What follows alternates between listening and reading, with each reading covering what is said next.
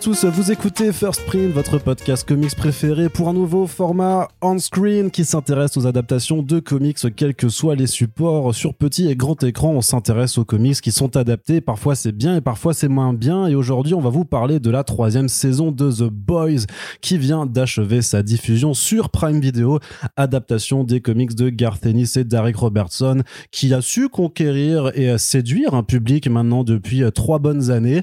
On est là donc pour vous parler de cette nouvelle saison. À ce qui paraît, c'est devenu politique alors que ça ne l'était pas. C'est assez incroyable ce qui s'est passé. Les gens ont découvert que Homelander était un fasciste. C'est bon, on va pouvoir en discuter, mais bien sûr, dans First Print, je ne suis jamais tout seul et particulièrement pas sur ces podcasts, sinon ce sera pas très intéressant. Et donc, nous allons pouvoir accueillir des invités que vous avez déjà tous entendus au moins une fois dans le podcast, puisqu'on aime ramener les amis à la maison. On commence par Océane. Bonjour. Bonjour, comment ça va? Ça va très bien. Tu es contente d'être euh, d'être ici avec Ah, Je nous? suis ravie, il y a de la sauce salsa, il y a des Doritos, il y a des Corona, mais c'est le grand luxe, quoi. Voilà, clairement, euh, les sous du Tipeee, voilà, servent à de belles choses. Vous l'avez compris, et euh, on est en train d'enregistrer juste à côté de la piscine en marbre en construction. Grâce à vous, merci encore de nous soutenir avec nous également. Anne-Pauline, Happy, salut. Salut, Ça va? Ça va et toi? Ça va très très bien. Tu as, tu es en forme. Tu as une belle voix pour nous accompagner Oui, aujourd'hui. C'est pour Tu- remplacer euh, Splinter, j'essaie d'être à la hauteur, t'as vu? Ça, ça un peu de crooner, mais... Exactement. Bah, on espère que tu auras le même sens de la punchline aussi. On attend que ça. Il y a du niveau Et ben, pour nous accompagner de retour également, parce que tu étais déjà venu euh, il y a quelques temps. Ça fait longtemps qu'on t'a pas avec nous. Karl, bienvenue. Yo, Tu es content d'être là aussi très très content, Toi malgré la qui- chaleur. Ouais, c'est ça. Mais toi qui as dit que The Boys, tu te le ferais tatouer prochainement sur le bras, tellement t'es fan de la série. Sur la fesse gauche. Ouais, avait dit Oui, pardon. la Ouais, fesse mais gauche, oui. je pensais à nos auditeurs. Soyons précis. Je pensais aux gens qui nous écoutent avec leurs enfants, puisqu'il y en a, il y en a certains qui font ça, les fous. Eh bien, très bien. mais on va pouvoir commencer de façon assez euh, traditionnelle avec, euh, du coup, euh, les Doritos euh, trempés dans une sauce salsa par euh, Karl. hein. Vous ne le voyez pas, mais il est vraiment très, très en forme de ce côté-là. Mais non, on on va faire, on va pas changer euh, notre formule, c'est-à-dire qu'on va commencer par un tour de table un petit peu euh, pour euh, justement que chacun puisse dire dans une partie sans spoiler ce qu'il a pensé de cette troisième saison et comment comment la personne avait abordé la série sur les deux précédentes euh, sais- saisons, comment ils ont euh, pu juger de, de tout ça? Donc on va essayer de rester juste très euh, dans la critique, mais sans rentrer trop dans les détails. Et puis après, bah, on va rentrer dans les détails comme ce personnage dans l'urètre du euh, du bonhomme dans l'épisode de la saison. On n'a pas dit pas de spoiler. De- mais c'est pas un spoiler, c'est dans le premier épisode, c'est pas du Mm. spoiler. Et puis, euh, vu ce qu'ils en ont fait comme communication sur les réseaux sociaux, je pense vrai. que même ceux qui n'ont pas regardé sont au courant que dans The Boys, eh bien, on rentre dans les zizi des autres. Donc, bah, justement, Karl, puisque tu avais pris la parole, eh bien, ne soyons pas galants et commençons. zizi. Oh, la punition Voilà. Toi qui, toi qui as un zizi, du coup, eh bien, quel a été, quel a été ton ressenti sur cette troisième saison de The Boys que t'avais kiffé les deux, pre- les deux premières saisons, euh, que t'en as entendu Euh, quelque chose? alors- c'est à toi. Moi, j'ai adoré la première. Ça a été une- un énorme coup de cœur et une grosse surprise parce que ben, quand t'es biberonné au Marvel, euh, DC, euh, voir un truc comme The Boys, euh, c'est assez euh, ébouriffant. Et donc, euh, j'avais à côté, et j'ai adoré Tu, tout tu, le côté. tu connaissais un peu les comics ou Pas pas, du tout. Pas du tout. J'ai pas lu les comics. Je connaissais pas du tout les comics. Donc, euh, j'ai été assez surpris. En fait, j'y étais allé sans voir le synopsis non plus. Donc, euh, quand tu vois la, la copine de Yui se faire exploser comme ça, tu te dis ah ouais, je sais où je suis maintenant. Et euh, du coup, j'étais re- resté sur une très bonne impression. Et la saison 2 m'a débecté. J'ai vraiment détesté la saison 2. J'ai trouvé que ça que ça tournait en rond, euh, que les personnages évoluaient pas et que c'était vraiment que ça s'essoufflait très très vite en fait. Et donc euh, j'étais vraiment resté sur un sentiment très amer pour euh, pour The Boys. Et là la saison 3 a un peu euh, redoré le blason pour moi, ça a été un énorme coup de cœur avec des problèmes dont on parlera plus tard, mais je trouve que la, la série est vraiment à son à son meilleur lorsqu'elle parle des sujets actuels. Et là, je trouve qu'elle, enfin, elle saute dedans à, à pieds joints, quoi. Et euh, je trouve qu'elle le fait très très bien. Et donc euh, voilà, énorme coup de cœur euh, pour cette saison 3 de Et en termes de trajectoire des personnages, d'évolution, t'as trouvé que ça s'était amélioré. Alors, ce que tu reprochais à la saison Ouais. 2, c'est c'est retrouvé corrigé pour la 3 Un peu, ouais, surtout euh, par rapport aux Boys. Je trouve que les, les Boys étaient un peu répétitifs dans la saison 2. Là, je trouve que notamment Butcher, que je, enfin, que je déteste toujours un peu, hein, mais, mais là, je trouve qu'ils en font un personnage un petit peu plus nuancé, un petit peu plus chaleureux, on va dire. Euh, Starlight, je trouve que, c'est- enfin, moi, je trouve que c'est un peu le personnage de cette saison. Genre, j'ai- adoré ce qu'ils ont fait. Est-ce que tu dirais qu'elle illumine un peu cette saison Ah, mais hein totalement. Waouh, bravo. Merci. Euh, est aperçu que après. Je t'ai dit, genre que moi, le second degré, euh, ouais, ça, effectivement, on, on m'apprécie. Mais euh, non, fr- franchement, niveau trajectoire des personnages, j'ai été euh, très très surpris. Après, bon, euh, au niveau des comment s'appellent les euh, les Seven, j'ai quelques petits voilà quel- quelques petites euh, quelques petits problèmes, Réserve, ouais. euh, notamment euh, sur euh, Black Noir euh, et d'autres d'autres persos, même The Deep. Enfin, y a... en fait, c'est marrant parce que je trouve que c'est une série qui qui se tient en série, mais qui développe tellement de sous-intrigues que parfois ils ont du mal à les raccrocher. Et donc certaines sous-intrigues, je suis assez intéressé, mais je me dis mais ok, mais pour pour enfin lever le plot général, qu'est-ce que ça fout là? Enfin, A-Train no- notamment, enfin A-Train, j'ai trouvé très très extérieur à tout ce qui se passe. Et donc euh, j'ai bien aimé tous les sujets qui ont été abordés euh, autour du de l'africanisme des enfin des Afro-Américains qui vont rechercher leurs leur, leurs racines mais dans un d'un point de vue très très mercantile aussi. Euh, mais euh, pour le plot en général et pour son évolution j'ai pas été très très fan quoi. Donc voilà j'ai j'ai adoré mais avec quelques réserves dont on pourra parler un peu plus euh, Ouais, dans la partie, dans la partie ensuite très Voilà. bien. Happy, je me tourne vers toi. Enfin, du coup, je me tourne pas parce que t'es en face, mais euh, tu as compris euh, le sens de ma phrase. Et bah, je te pose exactement la même question. Il y a pas de piège. Qu'est-ce que t'as pensé de cette troisième saison? Euh, je suis un peu dans la même situation que, que Karl, c'est-à-dire que moi, j'avais, j'avais beaucoup moins bien aimé la saison 2. Euh, mais j'avais été très enchantée par ce final qui était assez euh, incroyable et qui promettait une saison 3 euh, très explosive. Parce que la saison 2, elle était... euh, ouais. Ouais, Ouais, c'est drôle.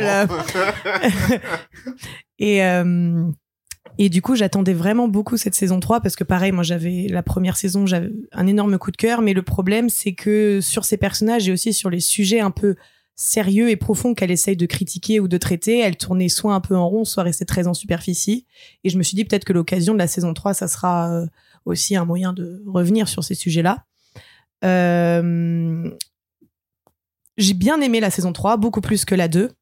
Euh, c'est le jour et la nuit en termes de traitement de, de, de plein de sujets, je trouve. Euh, parce qu'ils ont compris, je pense, certaines erreurs qu'ils ont fait dans le dans la saison 2 et euh, notamment sur le traitement euh, de leurs personnages féminins. Mais on en reviendra parce qu'il y a quand même des soucis hein, toujours de ce côté-là. Mais mais il y a eu des efforts de fait et ça c'est appréciable. Et et ils sont allés encore plus fort sur le, le- le- les critiques qu'on peut faire à l'époque actuelle dans laquelle on est, que ce soit des critiques euh, très politiques euh, du système américain ou même des critiques plutôt sociologiques. Mais il manque encore des trucs, ça reste, euh, voilà, il y a, des petits soucis encore d'écriture qui sont, qui pêchent. Mais globalement, c'est une série pour laquelle j'arrive à pardonner euh, ces erreurs parce que euh, parce que elle propose quelque chose de tellement différent dans l'univers euh, des super-héros qu'on a actuellement que du coup tu peux fermer les yeux sur certaines choses enfin justement c'est ce que tu disais c'est qu'elles vont tel enfin que la série va tellement loin sur des sujets où là où où DC ou Marvel n'oserait jamais poser un pied que tu dis bon OK je peux pas non plus leur en vouloir d'être full euh, j'allais faire une Jean-Claude Van Damme et dire full aware de ce qu'ils écrivent, tu vois. Mais euh, donc donc voilà, c'est c'est je suis mi figue mi raisin, comme je dis souvent dans ce podcast. J'avais dit pareil pour. Euh, pour Faudrait peut-être arrêter de- Mais, ces mais je suis plus hein. raisin que figue, tu vois. Genre, Mm. euh, il y avait plus de raisin dans celle-là. Non, ok, c'était nul. J'arrête cette On analogie. sait pas parce que moi je préfère les figues donc je sais pas du coup, bah alors- ce que j'allais dire Ok, bon bah alors j'avais beaucoup plus de figues que de raisins. Vous Ah, êtes super chelou, mais j'avais beaucoup plus de figues euh, dans cette jolie tarte. Mais euh, donc ouais, euh, vraiment j'ai beaucoup aimé. C'est interpersonnage, ça passe plus du tout. Moi, tu, enfin, plus ça va, plus je trouve que Butcher, j'ai envie de le Ouais, de, de ouais. passer à la hachoir. Je- J'ai pas trouvé ce côté euh, sympathique que tu lui as trouvé dans la saison 3. On pourra en débattre après. Mais j'y arrive plus et euh, et au contraire, je trouve que certains personnages qui commençaient un peu à briller dans la saison 2, comme Frenchie, ont été un peu effacés dans la saison 3 et je trouve ça dommage. Euh, en parallèle, euh, enfin je- là je fais le tour, enfin rapide, hein, mais Mhm, mais euh, MM, euh, je, je l'ai adoré cette saison euh, parce que il brillait enfin, il avait sa propre storyline, il avait euh, voilà, il n'était pas que l'acolyte euh, de Butcher et ça c'était cool. Mais euh, mais ouais, il y, a- il y a des problèmes sur sur certains personnages qui vont pas. Mais Starlight incroyable. Moi vraiment, pour moi, elle a sauvé cette saison 3. euh. Est-ce que tu dirais qu'elle illumine la... Oh, elle, elle brille de mille millions de feux. C'est, elle est, non, pour moi, elle est, ils ont vraiment compris leurs erreurs des précédentes saisons sur ce Ouais. personnage et ça c'était cool. Donc euh, voilà, je je suis très contente. Enfin, si j'étais à un conseil de classe, tu vois, je dirais, je vois que l'élève a fourni plein d'efforts et ça je le félicite. Je lui donne les compliments, mais je lui donne pas les félicitations parce que je sais qu'il peut aller plus loin encore. Mm. Et donc, il faut qu'il aille chercher ce petit, ce petit truc en plus. Donc, c'est un, un 14 de moyenne, tu vois. Ce qui est bien déjà. Ce qui est bien, C'est les cons. hein, donc. euh, ouais. Non, non, il n'y a pas de mention bien dans mon établissement. euh, C'est Ouais. compliments ou félicitations. Là, c'est les compliments.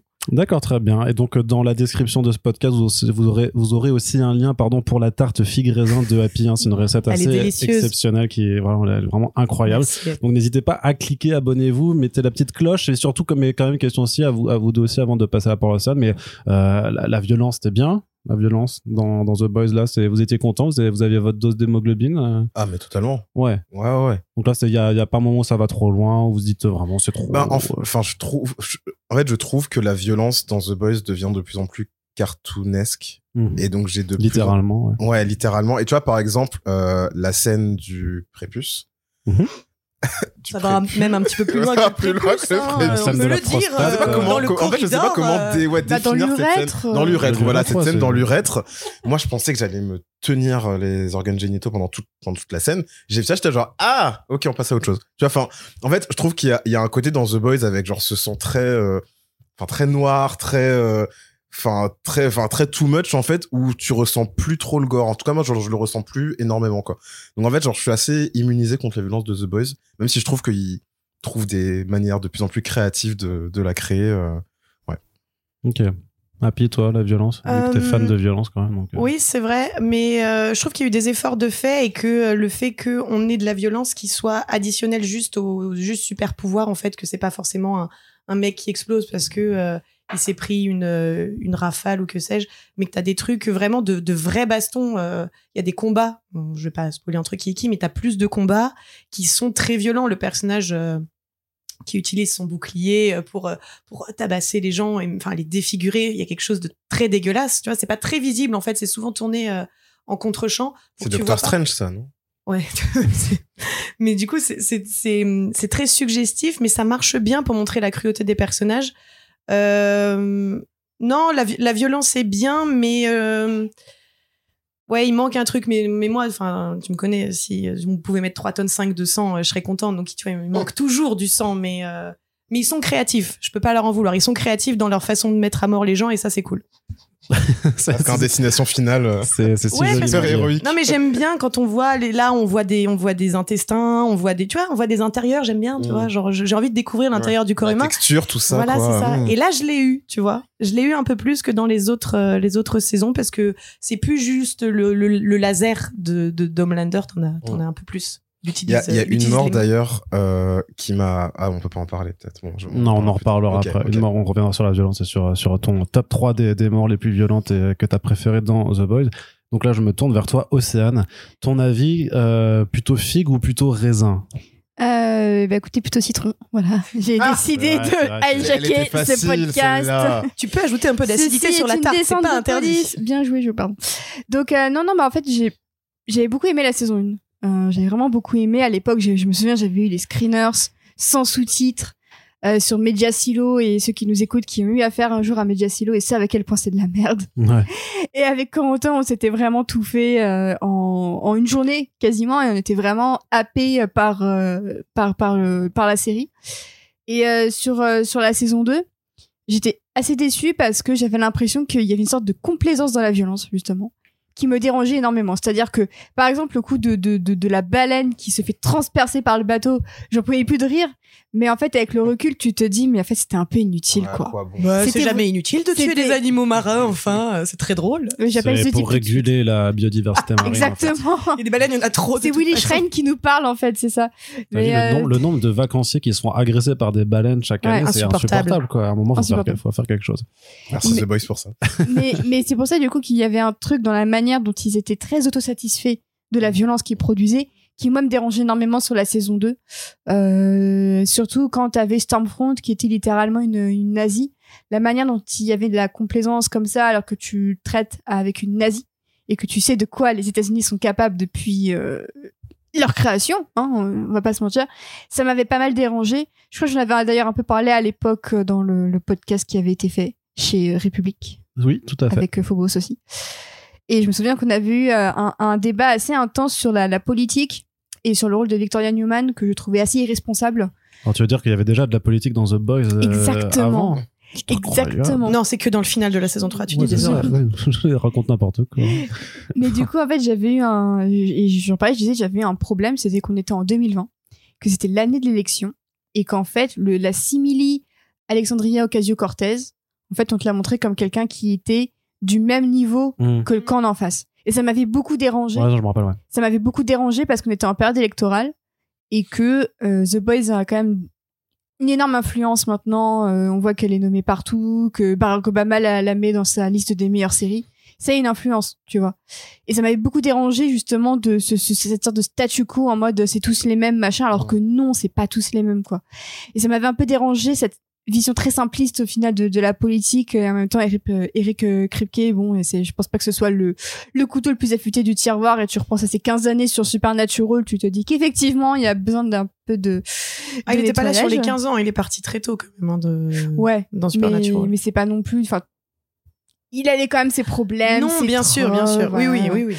Et euh, ça m'avait beaucoup dérangé et, et je sais que, que que la fin de saison j'étais en mode assez cool un petit peu de, de girl power et au final qui vaut pas mieux que ce qu'on en a dit d'Avengers Endgame. Euh, et euh, j'étais vraiment restée sur une impression de euh, bah, tout ça pour ça parce que effectivement je trouvais que les boys avançaient pas du tout. Euh, que pareil les Seven chacun faisait son petit sketch euh, euh, oui les Seven faisaient chacun leur petit sketch dans leur coin et, euh, et basta et du coup, j'attendais pas vraiment la saison 3, surtout que c'était vendu comme la plus audacieuse, la plus gore, la plus ceci, la plus cela. J'étais en mode, mais juste fermez vos gueules et Ouais. faites une, bonne, histoire. saison. Ouais. Faites C'est- une bonne saison, quoi. C'est vrai que la communication hebdomadaire qu'on avait sur les épisodes était assez insupportable. Ouais. Alors, il y avait de très bons trucs, mais, mais c'est vrai que, euh, je trouve que le CM US de The Boys faisait bien le taf qu'on lui demandait, c'est-à-dire promouvoir ta, ta Ouais. série, tu vois. Bah, tout le monde en parlait, ça c'est Tout sûr. le monde en parlait. euh, c'est une des rares séries euh, qui arrive à se ici dans les top 5, euh, qui arrive à dépasser Netflix et tout ça. Donc la saison 2 avait quand même eu cette importance-là. Et c'est vrai que je suis arrivée avec la saison 3 en me disant, bon, du coup j'y suis allée un petit peu, on m'avait un peu spoilé parce que, bah, euh, comme vous le savez sûrement, j'ai été scène pour Prime Vidéo. Du coup, je leur avais dit, est-ce qu'il y a vraiment des scènes de violence hyper hardcore pour que je me prépare un petit peu? Ils m'avaient dit, il y a une scène dans le premier. euh, euh, voilà. Du coup, j'y suis allée en, en sachant ce qui se passait et du coup, bah, j'ai pu euh, mieux profiter, on va dire, de la mise en scène et en fin de compte, euh, être préparée à ce qui m'attendait m'a permis de mieux profiter de la saison, de mieux profiter de la mise en scène, des dialogues, de comment les personnages étaient euh, étaient écrits. Et au final, bah, j'étais relativement soulagée de voir que je me marrais en- plus, que je trouvais que la satire était beaucoup plus on point qu'il y a euh, deux ans. Euh, que les personnages, certains reprenaient un peu du poil de la bête, qui continuaient euh, une sorte de radicalité dans le personnage de Homelander, que ça j'aimais beaucoup. Euh, et donc effectivement, il y a beaucoup de défauts et je trouve qu'il y a beaucoup trop de nouveaux personnages qui sont là un petit peu pour rien. Euh, et après, fait, un ça fait, profil très particulier. et ça fait, après ça, ça fait partie de la, de la promo de se dire, tiens, il y a un nouveau personnage, et au final, l'effet de surprise, c'est qu'il reste là deux scènes. Ça fait aussi un peu partie de, l'effet de surprise en mode, ah oui, ok, c'est, personne n'est safe, y compris cette actrice qui a joué dans une série qui a duré, bah, 10 ans. Euh, et donc, euh, j'ai terminé la saison en me disant, bon, euh, c'est un peu plus bas après Irogasme, qui a été pour moi la déception majeure de la saison. Mais globalement, j'ai trouvé que c'était plutôt solide sur ses appuis et ça m'a redonné envie de, de croire en ce que pouvait dire la série. Et rien que pour ça, même si effectivement je suis d'accord avec vous que c'est loin d'être parfait, je trouve qu'ils se, ils ont repris les choses au sérieux. Mm. Là où ça virait vraiment à la farce dans la deuxième saison, là Ouais. ils ont pris conscience que euh, tu pouvais pas dire n'importe quoi avec tes personnages et qu'il fallait un minimum de sérieux pour pouvoir le dire et être crédible. Et le fait qu'il se soit fait, je pense pas que ce soit un mea culpa, je pense que c'est juste une direction prise comme ça, mais le fait qu'ils aient repris une direction un peu plus sérieuse comme ça, ça me laisse dire que il y a peut-être de l'espoir pour que la suite peut-être corrige ses défauts, peut-être pas. Mais je sais une chose, c'est que j'ai fait mon deuil avec tous les défauts de The Boys. Mm. Je sais que ce sera jamais une série féministe, ce sera jamais une série queer, ce sera jamais une série antiraciste. Ça sera jamais ça, quoi. Et après, on, c'est, c'est à prendre ou à laisser. Mais je pense qu'une fois que tu fais la paix avec ça, c'est bien. Parce que cool. Apprendre à laisser, c'était un jeu sur TF1. Mais Présenté ça- par Arthur. Oui, voilà, donc ça va rien, rien à voir avec ce que tu, ce que tu disais. Euh, et du coup, sur cette blague un peu loupée, du coup, parce que vous aviez pas la ref à part l'Océane. Parce que je suis vieille, c'est ça euh, Bah oui, euh, très certainement. Je sais pas, t'es vieux toi ou pas J'avais 26 ans. Non, t'es tellement jeune. Un bébé. un bébé. Tu pourrais être mon fils. Ah oui, à ce point-là, oui. Ah bah complètement. Euh, non, bah j'ai j'ai aussi exposé. C'est marrant parce que moi j'ai j'ai l'impression d'être quand même moins moins enthousiaste que vous, alors que par contre j'avais moins de problèmes avec la saison 2 que vous. Donc est-ce que je suis un peu votre antithèse? Je, je ne sais pas. Mais euh, moi j'ai eu beaucoup de mal au début. Enfin je me suis amusé parce que moi j'aime la violence et j'aime le cul. Donc j'étais très content Quoi? forcément. Bah, Mais, mais je- qui êtes-vous? Je vous connais pas. j'ai un cerveau reptilien qui fonctionne particulièrement bien. Et euh, du coup j'étais assez content de retrouver ce cocktail effectivement un peu un peu un peu gras euh, de de bah, de violence souvent gratos et de bon de cul encore ça c'est même pas si sexuel que ça quoi mais euh, à part justement pour pour le orgasme qui était ouais qui était à peine à peine Ouais. hein, on va on va on va pas se mentir. Et en même temps c'était évident qu'ils allaient pas pouvoir faire autant aussi euh, aussi hardcore que dans que dans la bande dessinée. Mais du coup j'étais quand même content sur le côté un peu crade de, de, de la série le côté un peu un peu vulgaire. Et en même temps j'avais énormément de voir dans les premiers épisodes en fait où est-ce qu'ils voulaient en venir en fait à- parce qu'en fait ils mettent pas mal de de, de plots en place les uns les uns après les autres mais tu as du mal à voir une ligne conductrice en fait euh, émerger et ce jusqu'à ce qu'un autre personnage euh, qui devient qui deviendra central euh, façon à façon d'apparition et euh, j'ai jamais réussi à vraiment à, me prendre au jeu parce que de mon côté j'étais plombé. Enfin c'est pas enfin moi moi j'allais très bien. Mais euh, si tu veux la, série était plombée un peu par le fait qu'il y avait que la majorité des personnages principaux et des membres de The Boys en fait arrivent pas à se hisser à on va dire à un niveau à un niveau en fait où je commence de nouveau à m'intéresser à eux. C'est-à-dire que Yui je m'en fous complètement de ce qui lui arrive. Euh, c'est vrai que Butcher on a beau s'attarder sur lui j'arrive pas. Et pourtant j'adore Karl Urban et j'adore ce que par contre j'adore ce que fait euh, Butcher et comment il le joue mais c'est vrai que, que le personnage sa trajectoire j'arrive je m'en foutais en fait de, de son obsession avec euh, avec Homelander et tout. À la fin je commence à en avoir marre. Euh, et même je t'avoue que je pareil j'ai pas réussi à déceler une once d'intérêt. Frenchie c'est encore pire. Ouais, Frenchie, c'est il y a peut-être juste euh, Kimiko, Kimiko, euh, Kimiko pour moi, c'est la MVP des boys cette saison. bah je trouve qu'elle ouais, je trouve qu'elle arrive à, à, à briller plus que les autres et j'adore vraiment euh, ce que comment Karen Fukuhara la, la joue et je, je suis vraiment très très fan de de, de ce personnage et donc donc ça ça relève un petit peu le niveau mais c'est vrai qu'en fait si tu m'enlèves Homelander euh, Starlight et euh, et du coup bah euh, parce qu'il a été casté officiellement donc on peut dire son nom. Donc Soldier Boy qui est joué par Jen- Jensen Ackles je trouvais que euh, ces trois là mis à part en fait la, la série a eu vraiment du mal à, à m'intéresser. Alors après ouais dans, dans ce que ça raconte je trouve que c'est toujours une série qui qui parfois me réussit même à être plus intéressante ou pertinente en fait en dehors de son intrigue mais par ses fausses pubs Ouais, ses faux documentaires. Ouais. c'est toujours cette cette façon de méta, euh, ouais de cette façon en méta ou euh, ou- et toujours très cynique aussi à, à dire ouais regardez les super héros c'est que des portées d'étendard de de grosses euh, multinationales quand c'est produit par Amazon tu vois où tu fais les gars c'est vous êtes les méchants vous, êtes- vous êtes vote euh, de, de toute façon. Euh, à, à, à l'inverse d'Api moi j'ai vraiment beaucoup aimé la, la communication sur les réseaux sociaux qui accompagnait la série. Comme le fait que par exemple à un moment euh, euh, Starlight fait quelque chose euh, fait un fait un message sur les réseaux sociaux et que les comptes officiels sur les réseaux sociaux de, de, de The Boys disent ouais regardez Starlight euh, bouffonne et tout euh, c'est n'importe quoi ce qu'elle a fait et tout ça. Je trouvais je trouvais que à suivre du coup en temps réel ça ça ça, ça accompagne quelque chose. Et de toute façon ils avaient fait pareil. Entre la saison 2 et 3 ils avaient fait une fausse euh, Vote, ouais, un compte euh, avec euh, plein de faux euh, JT. Euh. Bah c'était en fait il faisait une, une web TV euh, sur YouTube qui s'appelait Seven on Seven avec un, un présentateur qui est une parodie de je sais plus quel présentateur de Fox News euh, et qui faisait du coup voilà Tucker les- Carls- Carlson. Ouais, c'est ça, ouais. et voilà, qui, et que tu retrouves après dans la série. Donc, il y a vraiment plein de choses. En fait, dans la construction de leur univers et de la façon Ouais. de l'entretenir pour leur public et tout, je trouve qu'ils sont vraiment hyper forts. Euh, ils sont vraiment, il y a personne d'autre qui arrive à le faire euh, pareil. Alors que Marvel Studios pourrait le faire Ted aussi. Lasso hein. a tenté de le faire aussi. T'as des, t'avais des faux, euh, faux JT et des fausses interventions de Roy Kent. euh, Mais ils ont fait un faux compte aussi pour la fausse équipe de pour foot. la fausse euh, équipe et tout. Mais Ouais. c'est c'est c'est une manière intelligente de communiquer euh, parce qu'à la fois c'est très euh, IP owned et en même temps ça peut se permettre aussi de, de parler d'éléments qui seront pas forcément dans dans la série. Mais en fin de compte, peut-être que le revers de la médaille c'est que tu te dis s'ils en parlent sur les comptes, pourquoi ils en parlent pas dans la série? C'est peut-être le Enfin, par exemple, quand tu vois le, le faux euh, Tucker Carl- Carlson, tu te dis, bah, il va être beaucoup plus présent dans la série, parce qu'en plus, c'est vraiment, ça coche toutes les- thématiques. Et en fin de compte, il est là que pour une ou deux séquences vraiment marquantes, et le reste, c'est Mm. relayé à, à de la campagne social média, quoi. Bah, c'est peut-être juste justement juste de la pub en fait pour dire eh, si vous avez regardé les trucs regardez il apparaît un petit peu c'est comme ça ceux qui savent les vrais fans qui qui ont regardé euh, tout parce que la web TV était pas incroyable non plus tu vois mais ça permet d'en- d'en apprendre un peu plus sur l'univers ou sur les, les castings qui avaient été faits et bah ceux qui ont suivi ça qui sont fait chier à regarder euh, 7 minutes de vidéo euh, pendant euh, pendant 8 mois et ben ils se disent euh, voilà regardez il est il est dans la série donc euh, vous vous euh, vous êtes les vrais, vous êtes les, vous êtes les vrais fans. Et donc voilà, donc au-delà de- du fait de, de, de resservir, je, je trouve qu'elle est effectivement très, euh, très intéressante dans en fait dans le mimétisme qu'elle a mais parce qu'elle est pas avant-gardiste en fait elle fait juste que imiter en fait ce qui s'est passé depuis quelques années en fait euh, que ce soit aux États-Unis ou même chez nous en fait hein, il y, a- il y a des phénomènes notamment sur la la, bah, la pratique de la désinformation la façon dont on prend de plus en plus comme modèle des personnalités à tendance fasciste euh, qui est euh, bah, proprement inquiétante et qui est, qui est hyper parlante en fait quand tu regardes ça bah au moment où ça sort en 2022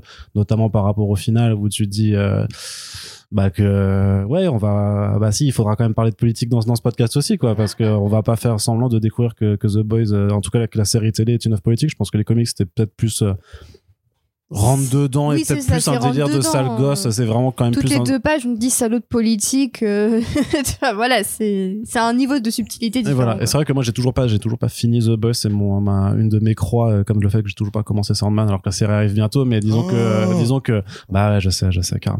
Et, euh, et mais il me reste un mois, il me reste un mois. Mais ce que je veux dire, c'est que par rapport aux comics, ils font quand même aussi de nouveau des, euh, bah, des jolies références, notamment avec euh, le, le- le- leur, leur fameuse version de, Sta- de, de Stanley qui, qui, euh, qui, qui est présente. euh, Ouais. et, Quel acteur en plus Paul Reiser, euh, hyper bon acteur en plus.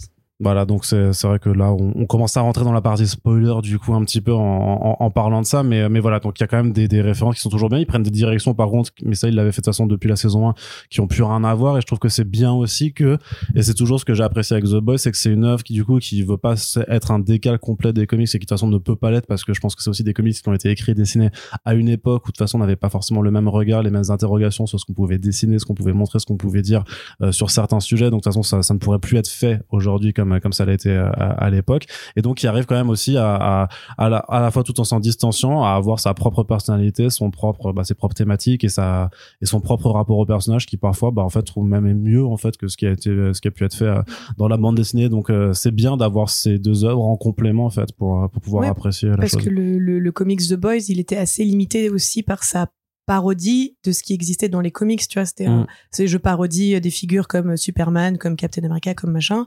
Alors que la série, elle peut pas se limiter à ça au final. Elle est obligée de s'émanciper un peu et que c'est une série médiatique et qu'elle doit aussi jouer avec euh, avec les médias et tout. Donc Mm, c'était ouais. et c'est bien qu'ils aient embrassé totalement très vite en fait ce ce truc pour pas être coincé dans une petite case.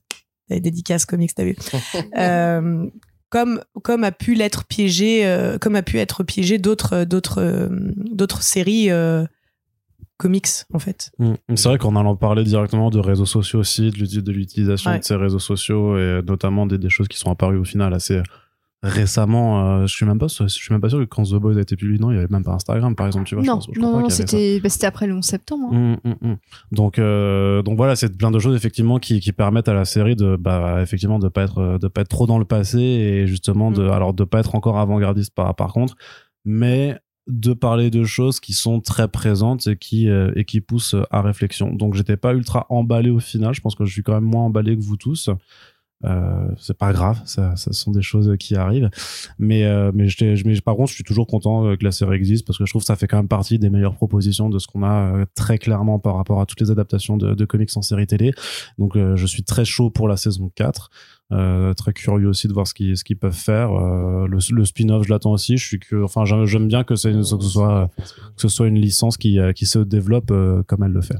Euh, Est-ce que vous aviez vu The Boys euh, Diabolical ou Non. pas? Ouais. J'ai vu une partie, j'ai pas tout vu, mais j'ai vu une partie. ouais. Ok. Vu, ouais.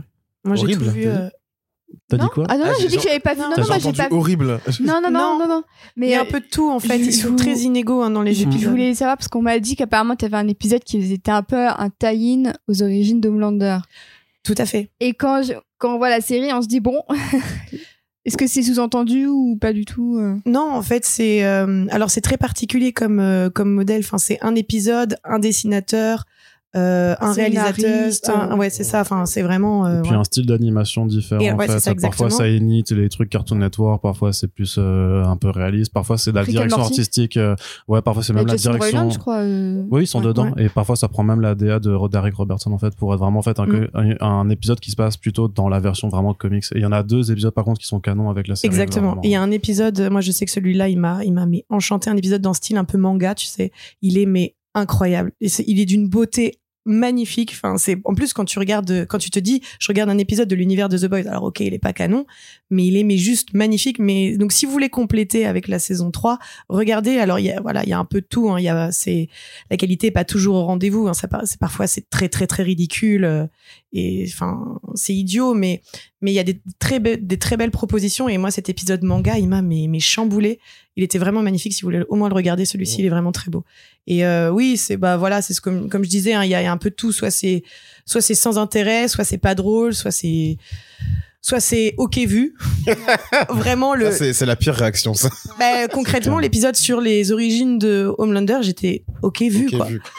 Enfin, ok. C'est dur, hein. Non, mais elle est dure, hein, quand même. Ouais, mais je te dis, c'est le conseil de classe ici. Hein. C'est ok vu, tu vois. J'espère que tu seras jamais réellement prof dans la vie. Non, c'est- non, c'est pas. bah, Non. Je, ne m'engagez pas, même si vous êtes en difficulté de recrutement. Mais euh, donc oui, ouais, ouais, il y a des épisodes qui sont très bien, d'autres euh, non. Mais euh, ouais, au moins regardez-le pour la proposition. Et puis euh, si vous aimez les animés, bah vous y trouverez votre compte parce qu'il y a vraiment tous les styles et tous les scénarios et toutes les directions possibles. Donc ça c'est cool. Très bien. Et bien, du coup, alors que je finis de manger ce magnifique chips et que du coup, je sais que ça ne s'entend C'est moi, pas. j'ose pas, j'ose plus y aller maintenant. euh. Ah bah, t'inquiète pas que si tu y vas, je vais t'afficher euh, t'afficher en direct. Mais on va pouvoir passer maintenant dans la partie spoiler. Donc comme à mon habitude, je vais vous chanter une petite chanson euh, pour faire la transition du coup entre la partie non spoiler et la partie spoiler. C'est une chanson que j'ai appelée. Non, je déconne, bien entendu, je ne vais pas vous infliger ce genre Ah, mais de choses. Oui, il était, il était sur le bord de son siège. Il va chanter, il va chanter. Un jour peut-être, un jour je le ferai vraiment, mais pour l'instant il faut encore que je maîtrise mieux mes vocalises. Mais du coup on est dans la partie spoiler. Du coup, est-ce qu'on peut aborder, euh, bah, est-ce qu'on peut revenir un peu juste quand même sur l'histoire Est-ce que vous avez ressenti quand même aussi, enfin je sais pas si euh, comme moi, que vraiment ça met quand même beaucoup de temps en fait à, à, à avoir quelque chose à raconter? Parce que moi j'ai Mm. vraiment trouvé que les trois premiers épisodes, bah, c'est cool de voir, de voir des trucs et tout, mais que c'était vraiment en fait des, des petites sous-intrigues juste pour voir l'évolution des, Ouais. des, des, des, des personnages en parallèle avec ben, la rédemption de, de Deep qui, euh, qui, essaie, qui continue d'essayer de, de se faire voir comme un mec bien et qui en fait est en train d'assumer librement le fait qu'il peut pas s'empêcher de, de faire l'amour avec des poissons et des poulpes. Et des Euh, pieuvres. Timothy. Ouais, des, euh, euh, oui. Euh, avec euh, iTrain qui est aussi sur chemin d'une forme de rédemption et qu'on qui essaie de, de, se, de se réhabiliter euh, avec auprès de Vote et qui bah, qui a des soucis avec quand même ben euh, Blue euh, non comment il s'appelle le, Blue le- Hawk. Blue Hawk Blue voilà ouais. Blue Hawk euh, qui bon bah qui est l'incarnation même du euh, De la police. de la police euh, et du, du Blue Lives Matter euh, aux, aux États-Unis.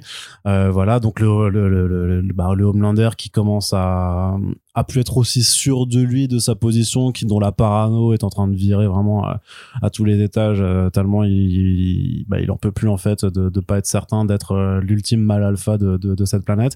Et euh, la quête des, des, des, des boys en fait, puisqu'on a quand même une ellipse, euh, une courte ellipse entre Un la saison 2 et 3, voilà, un an, euh, pour voir un petit peu où tout le monde est en est. Et ça, ça, ça m'avait saoulé aussi de voir qu'ils étaient tous euh, éparpillés, qu'on allait encore quand même avoir le prototype de c'est le début de saison, ils sont éparpillés et les événements vont faire Ouais, qu'ils vont devoir aussi, euh. voilà se remettre ensemble et j'ai j'ai l'impression que déjà dans la saison 1 et 2 bah saison 1 forcément mais même que dans la saison 2 on avait aussi ce passage où ils étaient plus vraiment ensemble il fallait de nouveau qu'ils se remettent ensemble et ça c'est le genre de, de truc qu'on a systématiquement tu vois dans ces séries de groupes où bah le groupe est pas là au début et on attend la moitié de la de la saison pour qu'il soit vraiment vraiment là Bah, ce qui est Voilà. gênant surtout, c'est que, euh, sans trop spoiler, la, la saison c'est sûr on est en termine partie on est on est sur on est en Voilà. partie spoiler Bah, donc, honnêtement, euh, la, la saison termine quand même sur un statu quo par rapport à la saison 2 et c'est ça qui m'a plutôt gêné c'est à dire que tu finis sur la même chose que la saison 2 sauf que cette fois bah la menace on voilà Victoria euh, maintenant c'est vraiment elle leur menace principale euh, et tout ça.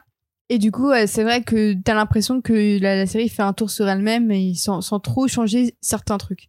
Et ça c'est ce qui m'a gêné parce que le, le problème c'est que D'autant plus, je te coupe juste, mais d'autant plus que les deux personnages importants qu'on te fait croire qu'ils sont morts, en fait, ne le sont pas du tout. Et donc Ouais. tu dis que bah ils peuvent revenir de, bah, de toute alors, façon. euh, ça pour le Maeve, coup euh, Maeve et, euh, Et- et et, le- euh, Soldier Boy. Eric Kripke avait dit en fait le problème c'est que nous on voulait pas tuer Maeve parce qu'on voulait pas perpétrer, perpétrer le bury your gaze qui est un trope qui consiste à tuer des personnages gays Euh, pas forcément parce qu'ils sont gays, mais euh, en gros, c'est un qui une énorme récurrence, souvent, ouais. puisque c'est le, le taux de, de mort parmi les personnages homosexuels est anormalement élevé. Et ça, ça fait depuis au moins 10 ans qu'on en parle dans la fiction. Et, euh, et du coup, Kripke avait dit le problème, c'est qu'on savait que Maeve ne pouvait pas être morte parce qu'on voulait pas la tuer. C'est notre héroïne queer à nous, on veut pas la tuer parce que le message qui serait passé serait assez désastreux. Il disait mais le problème, c'est que tu ne peux pas sauver Maeve et tuer Soldier Boy, ça n'a aucune cohérence.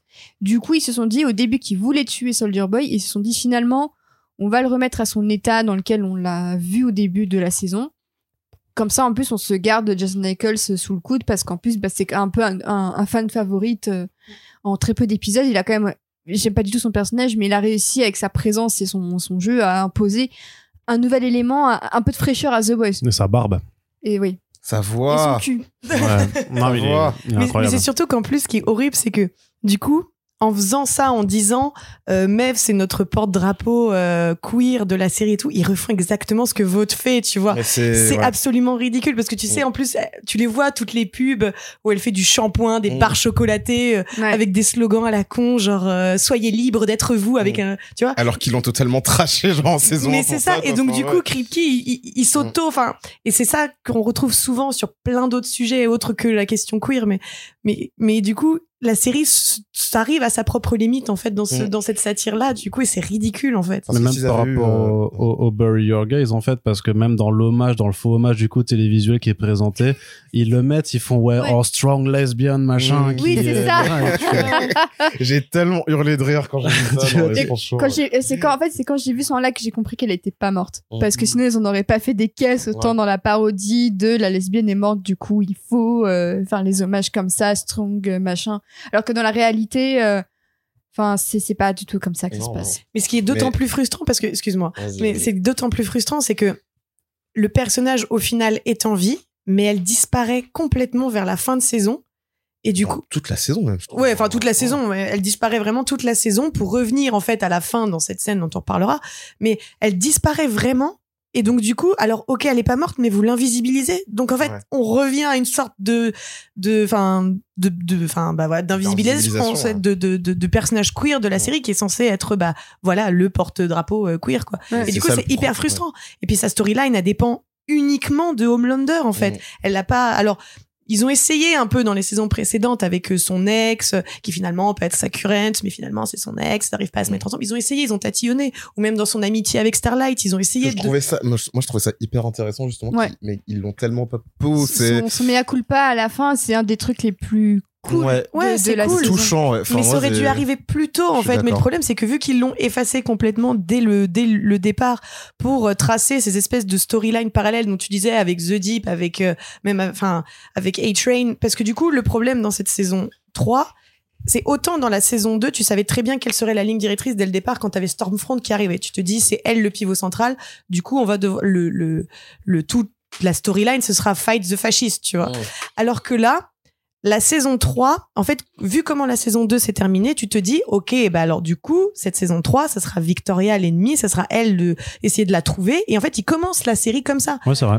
Avec euh, tout ce côté, il faut dénicher qui est euh, le head popper, euh, avec euh, du coup ses relations avec euh, le président qui est joué par euh, Giancarlo, je sais plus comment il s'appelle. euh. Stan Edgar. Ouais, voilà. Stan Edgar. Du coup, comment il est relié à Victoria, etc. Il y a tout un travail dessus, et soudain, pouf, ça disparaît. Totalement d'accord. Et du coup, tu te dis, mais alors, quel est le vrai méchant? Quel est le vrai enjeu? Du coup, on a Soldier Boy ensuite qui arrive. Enfin, tu vois, t'as plein de storylines comme Mm. ça. Et du coup, tu sais pas qui est la vraie menace, qui est le vrai enjeu.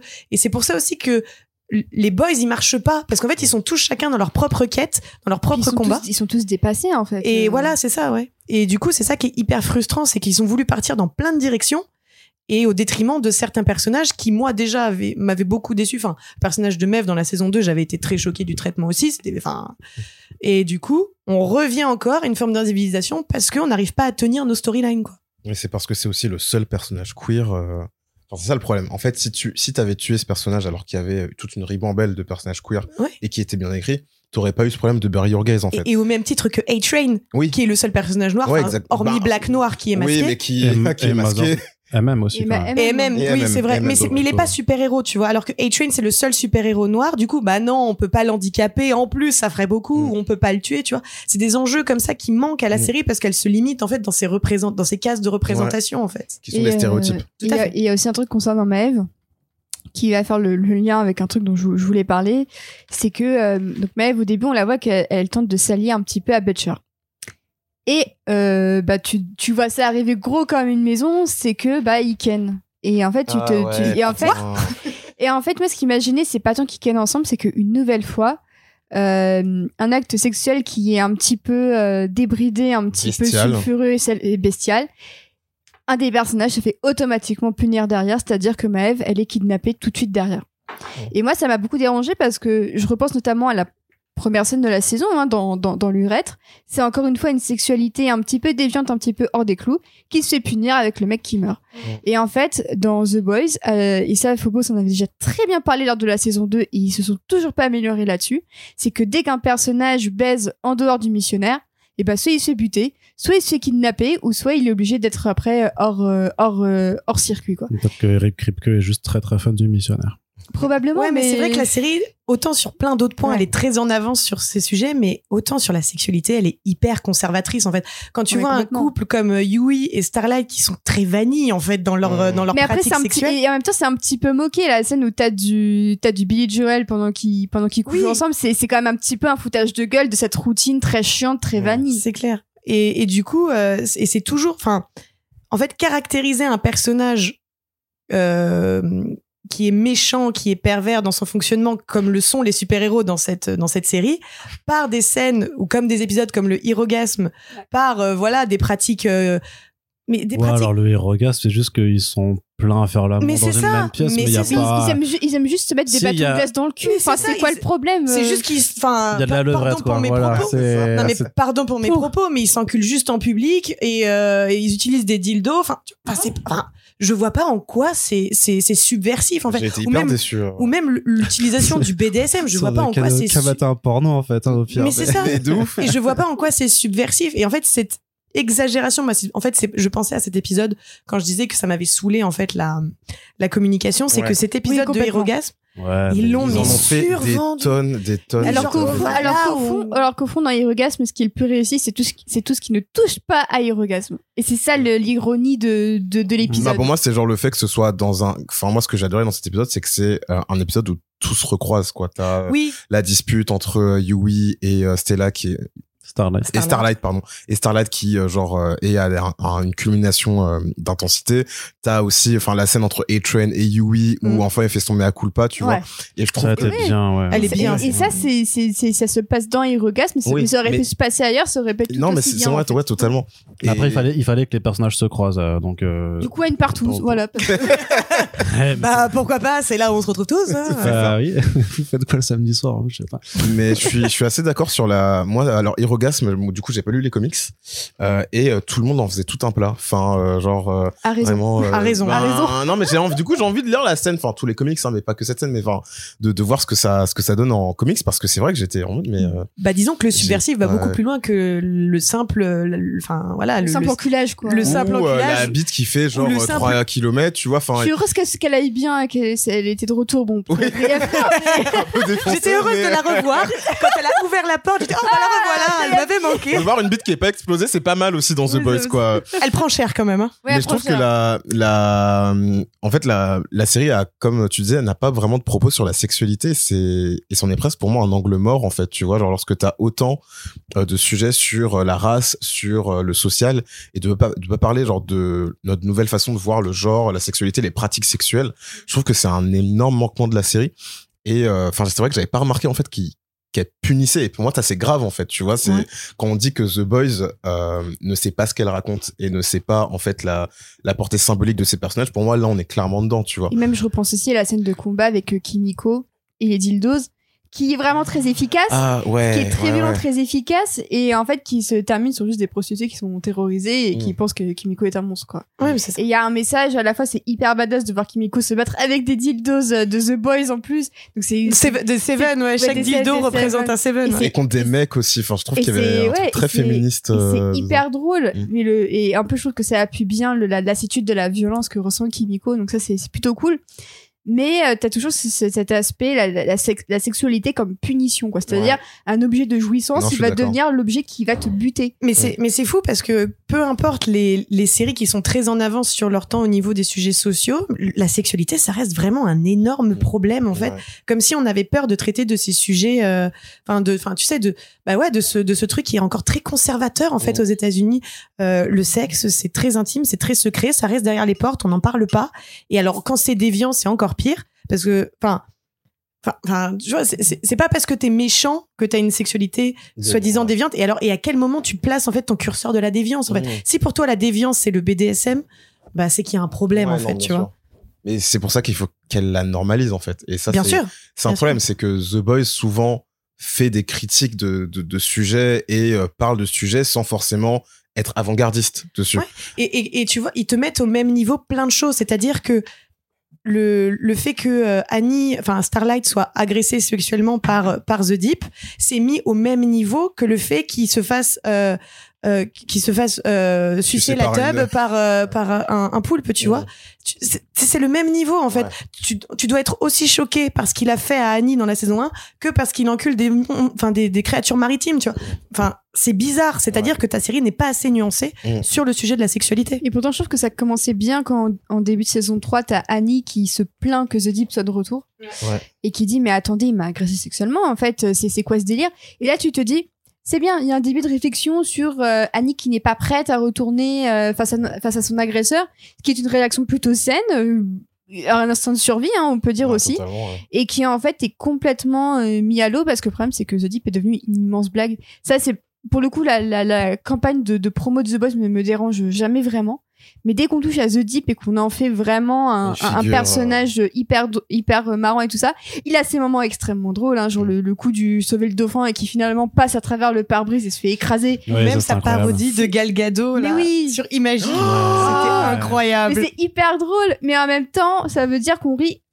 On rit pas d'un agresseur sexuel, parfois on rit avec lui en Ouais. fait. C'est totalement ça. Bah après on se moque de lui quand même parce que Il y a les Ça deux, reste et en fait, il y, a- il y a une sorte d'empathie pour lui un petit peu, je il, a, il est assez pati- Enfin, je sais pas. Après, Il est bon, pathétique, donc t'as un peu d'empathie en mode c'est un loser On quoi. parlait de, de, de, de, de déviance ou de pratique sexuelle, euh, donc euh, moi je suis très très ouvert sur les questions. mais On va dire que se faire sucer par un poupe, c'est pas non plus très valorisant, on va dire, de, de- j'imagine dans l'imaginaire commun. Donc il est un peu pathétique quand même dans dans le fait que Mais c'est ouais, une blague, il doit. il c'est c'est devenu une blague en fait. Mais d'ailleurs, sur ça, il y, a, il y avait un truc. Enfin, j'ai pas encore eu, j'ai pas encore fini ma réflexion dessus, mais il y a quand même euh, ce, cette histoire avec sa nouvelle meuf.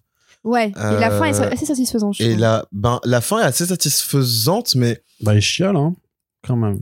bah ouais, mais euh, je, je, je sais pas. En fait, je, je trouve genre, le, le bouquin qu'elle sort, il y a, enfin, elle l'accuse clairement de d'emprise, euh, d'emprise psychologique, euh, d'emprise presque sexuelle Ouais. aussi. Mais, mais le problème, je trouve que ce propos s'annule un peu puisque cette, enfin cette meuf C'est qu'il a elle, trouvée, parce que elle- c'est elle qui le manipulait quand même. oui, Bah, c'est c'est- ça. c'est Elle vient en d'une fait. secte. Ouais, c'est qu'à ouais, la base, c'est elle qui le manipulait, Ouais. c'est elle qui manipule ses décisions, ces trucs Ouais. comme ça. Donc lui, c'est je pense qu'elle se, là, elle se venge de lui en faisant, en le faisant passer Ouais, pour mes Oui, c'est ça.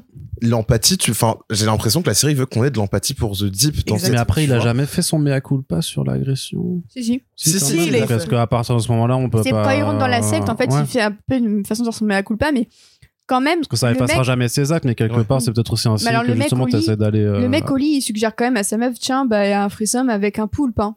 Mm. Genre, il y a des plans où tu la vois vraiment terrorisée dans le lit, en mode, Ouais, qu'est-ce qui se passe, quoi? Donc, c'est pas, c'est pas juste elle qui le manipule, mais elle a vraiment eu des moments où, à Oui. mon avis, elle a dû flipper sa race parce qu'il dorme derrière un, aquarium. Donc, Ouais. Dieu sait ce qu'il a fait avec l'aquarium la nuit pendant qu'elle dormait, hein.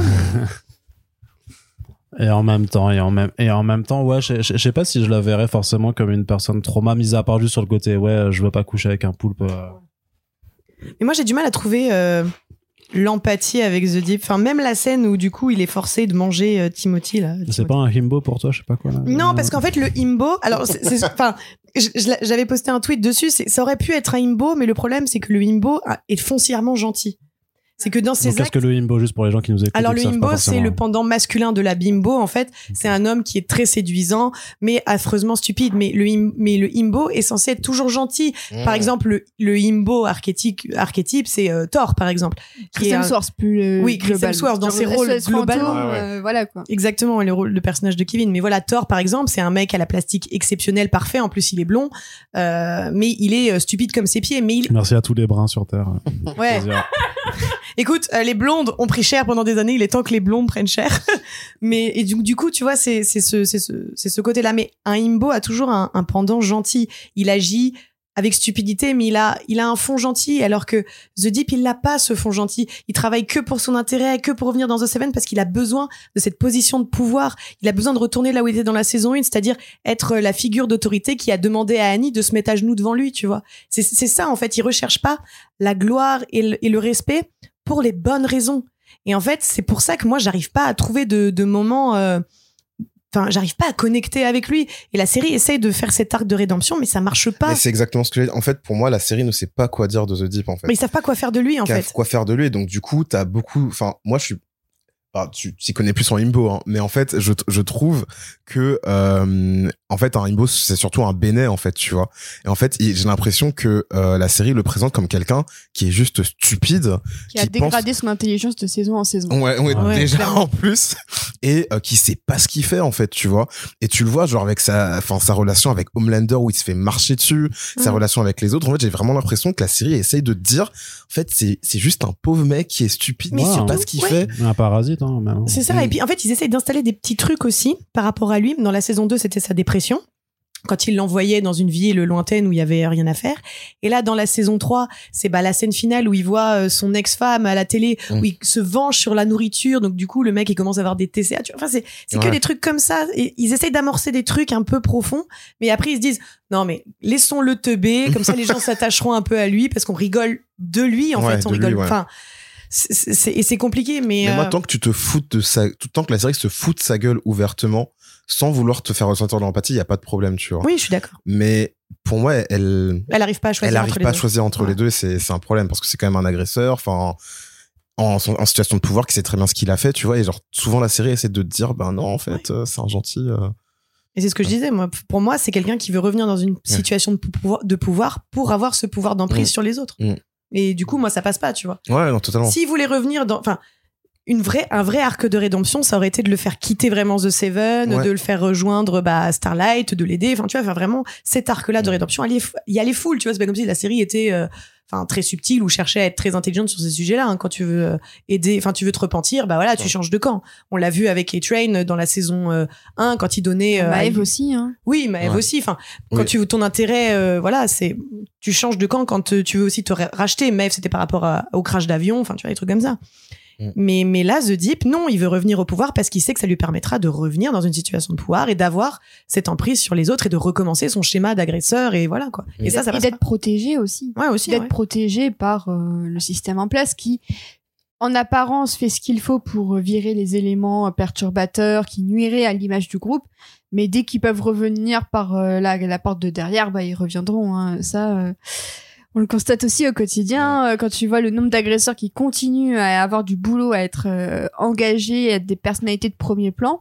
Tu veux dire que leurs carrières n'ont pas été détruites. hein. Coucou Gérald C'est incroyable. c'est Mais incroyable, mais c'est surtout qu'en plus, il fait vraiment des trucs. Enfin. Mais perfide, genre il va jusqu'à Pookie Black Noir, enfin tu vois, c'est Ouais. vraiment que des trucs comme ça, genre il devient hyper gamin, tu Ouais. vois, genre euh, auprès d'Homelander, c'est attends, euh, j'ai espionné pour toi, euh, Black Noir il est parti, euh, je l'ai vu. Hein. Non, mais, Je trouve vraiment que Chase Crawford est très très bon. Mais il est euh, très très super bon, fort, hein. Ah le, problème, c'est vraiment pas lui, c'est Ah oui, l'écriture oui, du non, personnage. sûr, mais alors lui, oui, il est exceptionnel, Ouais, il ouais. sert The Deep Ouais. vraiment. Je l'attendais pas du tout dans ce type de rôle, mais franchement, je le je trouve vraiment canon dedans, dans les deux sens du terme. Mais euh, mais voilà.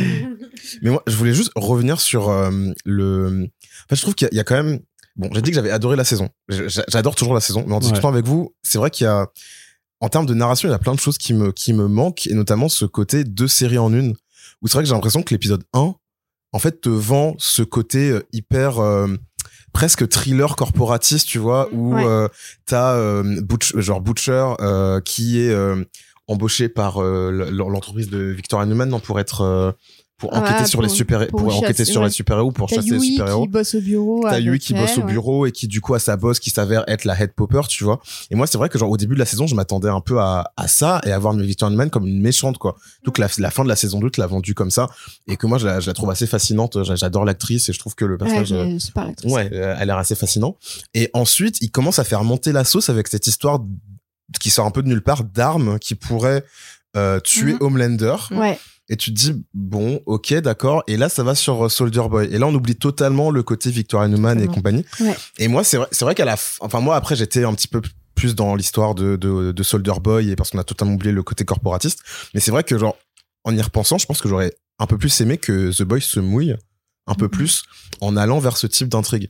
Et ce qui, ce qui est intéressant en plus, c'est que Victoria, enfin, je trouve que la fin de l'épisode 1, où tu vois Yui qui assiste à elle, qui explose littéralement son, son ancien ami, c'est hyper hardcore et je trouve que c'est vraiment une violence, c'est pas cartoonesque ou quoi, c'est vraiment, tu sens la douleur qu'elle Ouais. a à le faire et j'étais en mode, c'est bien parce que pour une fois, c'est pas juste des éclaboussures de sang pour des éclaboussures de sang.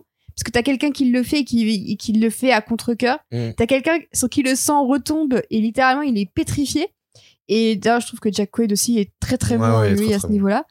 Et c'est là que je me suis dit, bah c'est bien, c'est vraiment une adversaire qui en plus a un peu d'humanité, parce Ouais. que Homelander n'a plus du tout d'humanité hein, euh, Mm. et tout ça. Je me suis dit, ça peut être un peu le contrepoint euh, de, de, de Homelander, et, et pas trop. Mm. Mais c'est dommage parce que je trouve que l'intrigue un petit peu effectivement un peu thriller euh, corporatiste en mode il faut dé, faut euh, débusquer la Victoria sans se faire choper soi-même et tout ça. Puis les liens entre le politique et le, le monde corporatiste, Ouais, bah, c'est ouais. vachement là parce qu'elle elle est en pleine campagne. Et puis il y a Stan, il y a Stan on- aussi. ouais, c'est ça, euh, on apprend que c'est la fille adoptive de Stan.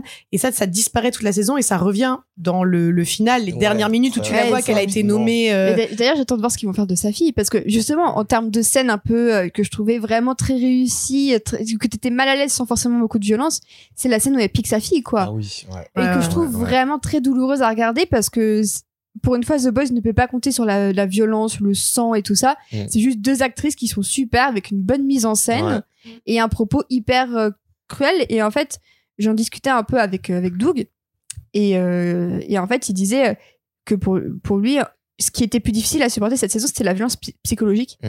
Et je suis hyper d'accord. Mm. Je trouve que t'as as des moments où t'as des, des dilemmes ou même des situations type Homelander qui pousse la nana à se suicider Oh mais j'étais pas bien. Et pour moi, c'est une des meilleures scènes de la saison. Ouais, et j'étais pas bien du Ouais, tout. ouais. C'est vrai, elle est, la, violence éprouvant. est, hum, est très suggestive. tellement en miroir de bah, justement de cette scène où Superman empêche un ado de se suicider je crois Ouais. euh, qui, est- qui est bah, super connu bah, qui a été dessiné par Tim Sale en plus je crois mais Mm. et euh, ouais enfin l'opposé total du truc et ouais bah après bah, c'est vraiment parce que mais parce qu'Anthony Starr par contre lui il, Il est incroyable. patron- il patronne quoi c'est euh, Ah, Ouais. mais, il mais il brille, enfin, c'est, enfin, tu te dis à chaque saison où est-ce qu'il va emmener le personnage? Et là le, le fait le- les scènes où il est en avec lui-même dans le miroir qui est un Ouais. clin d'œil ouais, ouais. qui est un clin d'œil aussi aux comics parce qu'il y a Ouais. ces scènes là dans les comics ah, c'est un. Il se parle à lui-même il se parle à lui-même. Il se parle à lui-même dans les comics. Ah, je pensais que c'était un clin d'œil à Spider-Man. euh, Mm. Ça peut être les deux, du coup. oui ça peut être les deux Ah oui, hein, oui, la- les comics il, se- ont il, du se, il, se, il se fait des, des sessions où il se parle à lui-même en mode t'es qu'une merde, reprends-toi, euh, c'est toi le mal alpha. Enfin, je dis très très grossièrement, très vulgairement, mais hein, c'est dans- un peu clairement ça. C'est un peu ça. c'est tellement bien c'est tellement bien joué Ouais. enfin quand tu regardes une série en plus chez toi il y a tellement de façons d'être un peu distrait de regarder à chaud, de regarder ailleurs de regarder ton téléphone mais ces scènes là Mhm. de Anthony Starr moi je suis à chaque fois mais captivé quoi il, il retient la respiration pendant un temps je enfin parce qu'il il va toujours plus loin dans son jeu il- enfin je sais pas comment il fait son regard même sa complètement mâchoire désincarné mais c'est dingue enfin Encore, il y a des de scènes mâchoire euh, ouais, il est incroyable mais Quand il y a des scènes où j'ai un peu déconnecté, tu vois, genre Frenchie et. Mais euh, Frenchie c'est c'est l'opposé total Ah ça, ouais. Ah ouais, tu ouais. vois, enfin, genre, oh, Little Louis, euh, Little Charcutier, tu vois, enfin, genre, j'adore l'acteur, j'adore l'acteur, uh, no offense, Tom- euh, je sais plus comment il s'appelle. Tomer Capone. Tomer Capone. Que je trouve très mignon, Tomer, si, euh, c'est- de plus en plus mignon, c'est oui, non, mais je suis d'accord, je, je pense que j'ai un gros crush sur lui aussi. Et Euh, toi tu crushes sur mais tu crushes tous tout le les casting, acteurs. crush sur tous les mecs, en fait. mais, euh, du coup, genre, moi, ces scènes, j'ai un peu phasé, quoi, parce que, genre, Little Nina, j'ai pas compris euh, ouais d'où ça venait, j'ai pas compris où ça finit. T'as des arcs en Russie dans, dans les comics, Oh. mais à ce rythme-là, ne les fais pas, ou bah, alors c'est fais-les ça, en fait, correctement. quoi. ouais, ça. ouais, pour le coup, là, je trouve que c'était vraiment très mal raboté Et c'est tout ensemble, le paradoxe parce que ce que je disais, c'est que moi j'étais un peu frustrée dans la saison 2 qu'on développe pas assez sur les autres boys, que ça tournait Mm. très autour de Butcher euh, et de son histoire aussi avec son père. Euh, dans, dans la saison 2 et du coup j'étais un peu sur ma faim avec avec les boys et c'est vrai que là Frenchie on nous donne de la matière Ouais. mais la matière elle est à Et chier surtout qu'elle est pas liée du tout. Enfin, en fait, tu Qu'est-ce sais que pas je m'en quoi. fous Bah ouais. genre la scène où euh, il se fait accrocher avec un antivol de vélo il voit euh, Chéri et Kimiko euh, alors laquelle tu veux buter? J'étais là mais je m'en bats en jeu zéro quoi Il y a alors pas Kimiko, Kimiko, non, mais- en fait. euh, voilà, je vais aller pisser vous me dites que vous avez fini quoi Enfin, mais, vraiment mais mais, vraiment, ouais, ouais, ouais. Je trouve qu'il y a, enfin, et j'ai rien compris au personnage de Little Nina. Mais hein. moi non Vraiment, plus. je sais pas d'où elle sort, je sais pas ce qu'elle fout. On sait pas s'ils ont été en couple ou s'ils ont été associés ou les deux, je sais pas. Mm. Franchement, mais Ouais, non, je suis assez d'accord. Sauf que même pour l'évolution du personnage, au final, cette trajectoire-là, ça fait quoi? Que ça, ça change rien. T'as, bah, quand même. Kimiko qui perd ses pouvoirs à un temps donné. Mm. Et du coup, il y a un moment aussi, ils s'embrassent et, euh, et voilà. Et puis elle retrouve ses pouvoirs. Puis ils Il décident de. s'embrassent quand même. Ouais, mais il décide quand même au final de, de pas, de pas euh, aller plus loin dans, dans cette relation. Et euh, du coup, ben, le, le, le retour. Vraiment, tu t'es un retour au, au point de départ. Et, en fait, et le, paradoxe, c'est que Kimiko, j'aime beaucoup la manière dont il montre que la, la musique, c'est son échappatoire. La scène Ouais. de comédie musicale. C'est vachement cool. C'est cool. vachement cool. Ça m'a un peu fait penser à la forme de l'eau, Mmh. euh, dans le sens où t'as une scène Il n'y de, avait pas de monstre, pourtant, je comprends pas. T'as une scène de rêve où t'as c'est Sally Hawkins qui, qui danse dans, euh, oui, oui. qui danse dans le cinéma et qui se met à chanter parce que son rêve c'est de savoir chanter vu qu'elle est muette. Et en fait, ça m'a beaucoup fait penser à ça et bon, c'est la référence n'est pas désagréable, mais j'ai trouvé ça bien aussi que The Boys montre qu'ils peuvent être autre chose que de la violence et que quand t'as as un peu de poésie dans tout ça, bah ça fonctionne aussi hyper bien et que je trouve que l'actrice aussi apporte ce côté un petit peu euh, j'ai l'impression d'être un peu cliché mais un peu onirique quoi Mmh. un peu un peu rêveur euh, et j'aime beaucoup le fait qu'elle soit hyper lâche de tuer des gens Mm. parce qu'on est dans une série comme The Boys en fait c'est ça. Paradoxalement, c'est le personnage, euh, bah, du coup, qui parle pas, qui a zéro, enfin, qui peut pas exprimer verbalement euh, ses émotions, qui le fait dans un langage très différent, dans, enfin, dans une façon très différente. Et du coup, c'est celle qui garde le plus son humanité. Oui. C'est-à-dire que Mmh, mmh, au fil des saisons, tous les autres le perdent cette humanité. Yui est en train aussi de la perdre, euh, Bah, littéralement. ouais. littéralement en, en s'injectant le levé maintenant. Alors que Kimiko, plus les saisons avancent, Ouais. plus elle gagne cette humanité en ayant en fait de plus en plus peur de tuer en fait. Et ça, je trouve ça hyper beau. J'ai même les poils en le disant. mais euh, mais ça, je trouve ça hyper beau parce que elle découvre en fait qu'elle est capable d'être humaine en fait au-delà de la tuerie. Et ça, je trouve ça vraiment magnifique. Ce que je trouve être un très bon pied de nez. Et pourtant, elle se met quand même euh, chez The Maniac à la fin pour aller buter joyeusement les soldats. euh, qui, Et c'est euh, génial. Ah, c'est génial. J'adore. mais ce qui est Mais- intéressant c'est qu'en plus tu, tu parles de la première saison où c'est vraiment le prototype du personnage féminin asiatique qui ne parle dire, pas ouais, ouais. parce que c'est moi je repense à Katana qui est une des plus grandes insultes euh, De quel film? Katana dans euh, Suicide Squad. Non. So- some kind of suicide non, squad. non, Ça il- n'existe non, il connaît pas il non, je connaît connais pas pas celui-là. mais, non, euh, non. mais du coup, quand, quand tu vois Kimiko, tu te dis que c'est ils prennent un peu ça à rebours, c'est-à-dire qu'au début, effectivement, c'est un peu une machine de guerre muette euh, qui, qui est là un peu pour faire token. Et Mm. au fur et à mesure, l'humanité qu'elle gagne, les autres la, la Ouais. perdent. Et en, en fin de compte, tu te, tu te, moi, je me dis, qu'est-ce qu'ils vont pouvoir en faire en saison 4 Est-ce qu'ils vont continuer sur cette lancée de la réhumaniser un petit peu? Et notamment avec euh, Frenchie, mais pas que. Parce que j'ai beaucoup aimé ses interactions avec Starlight. J'ai Ouais, trouvé ouais, vraiment ouais. hyper cool et tu sens que les, les deux comme ça, là, actrices, euh, euh, le moment où elle dit euh, tu, tu bois de l'alcool toi? Non c'est la première fois de ma vie et qu'elle boit au goulot c'est hyper bête mais je trouve que ça fonctionne en matière de, de C'est simplicité des moments humains, quoi. Et Bah, c'est humain. surtout qu'elle ouais. existait vraiment par le prisme de Frenchie parce que vu que Ouais. Frenchie ou de maintenant son frère qui ou de son frère, mais c'est tout Parce qu'en fait, elle existe par eux parce que c'est les seuls qui arrivent à communiquer avec eux, qui utilisent le langage des signes, etc. Et entre temps, du coup, elle a appris euh, son langage à Frenchie parce que c'est pas vraiment un langage des signes, c'est vraiment son dialecte à elle. Et du coup, elle est très limitée en fait euh, par ses interactions sociales parce qu'il y a que Frenchie. Et donc du Mm. coup, on a souvent l'impression qu'elle existe que par Frenchie. Alors déjà par sa storyline, par ce lien un peu euh, amoureux qu'ils ont, et par en plus si maintenant elle peut communiquer que par lui pour qu'il fasse le traducteur à côté, c'est frustrant. Mais là du coup, ces scènes du coup dont tu parlais avec Starlight. Starlight, bah c'est rafraîchissant. Tu dis ah punaise, enfin elle se lie avec d'autres personnages. avec d'autres femmes Ouais. aussi, ouais. parce que c'est c'est c'est très con hein mais juste le simple fait que deux deux femmes se parlent dans The Boys sans se foutre sur la gueule ça reste quand même très rare. Et je trouve que la fin de saison entre euh, Maeve qui fait son son mea culpa à Starlight et Starlight qui se lie avec Kimiko je trouve qu'il touche enfin à un truc un petit peu intéressant que la saison 2 alors la fin de saison avec le combat elles étaient là parce qu'elles étaient euh, au même endroit euh, un peu par hasard face à un ennemi tu vois. Mais là il y a quelque chose d'un peu plus profond et Maeve reconnaît clairement à quel point euh, bah, les, les Seven et Votes étaient misogynes quoi. Et sans mettre le mot misogynie dessus, ou même le mot sexiste, Bah, tu comprends que les deux ont il y a, vécu la même il y a, chose. voilà, il y a une Ouais. dynamique qui, qui n'appartient qu'à elle et que les mecs ne pourront jamais comprendre, quoi. Ouais. Et ça, c'est, ça, c'est bien qu'ils le reconnaissent enfin, quoi.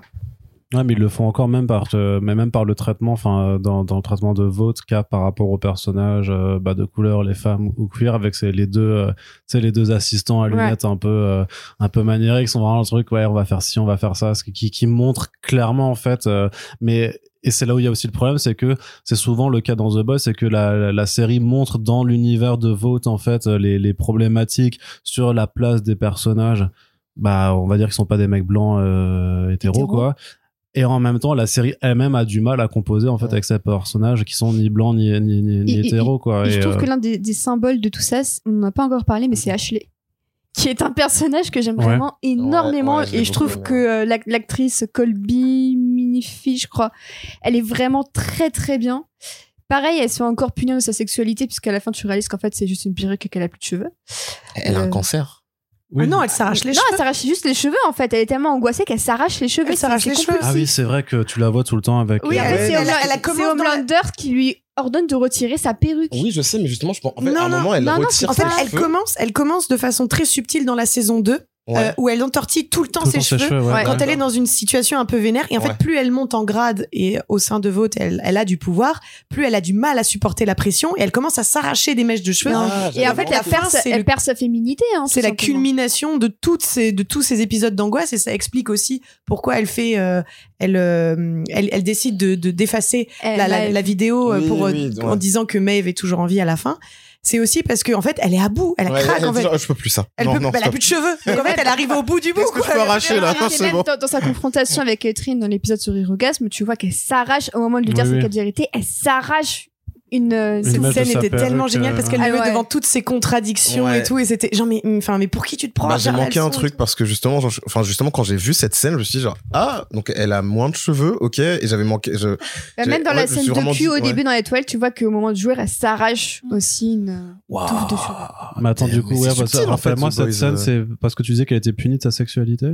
Bah oui, parce qu'elle couche avec le réal euh, du, du film dans les toilettes. Hmm. Et elle sort et en fait elle tombe sur Yui, je crois. Mm, oui, oui, c'est vrai. euh, oui. Elle est en mode de. Ouais, mais pour le coup, c'est pas déviant, quoi. Enfin, c'est pas. Bah, non, c'est déviant, c'est juste euh, pour enfin Bah, pour dans moi là je l'ai vu pour le coup C'est un peu lieu, clandestin. quoi, ouais. euh, Ouais, mais ça, ça, pour le coup, je suis un peu mitigée. Enfin, c'est juste qu'elle a besoin d'une échappatoire autre et elle prend le sexe et elle a pris le réalisateur du film. J'ai d'ailleurs release the cut au début, j'étais morte. Ah, de c'était incroyable. C'était incroyable. Mais euh, mais oui, ils je, sont, je pense tellement ça. bons sur ça. The, enfin, The Oui, sur Ah, sur leur parodies. parodie de Warner. Euh, On a parlé deux minutes, mais genre imagine, mais genre vraiment, j'ai mis, à la fin j'ai mis pause. Mais surtout que. comme ça. Mais en plus, vraiment. dans, dans la vidéo, là, il n'y a pas des, des, des acteurs qui étaient déjà dans la vraie Je vidéo.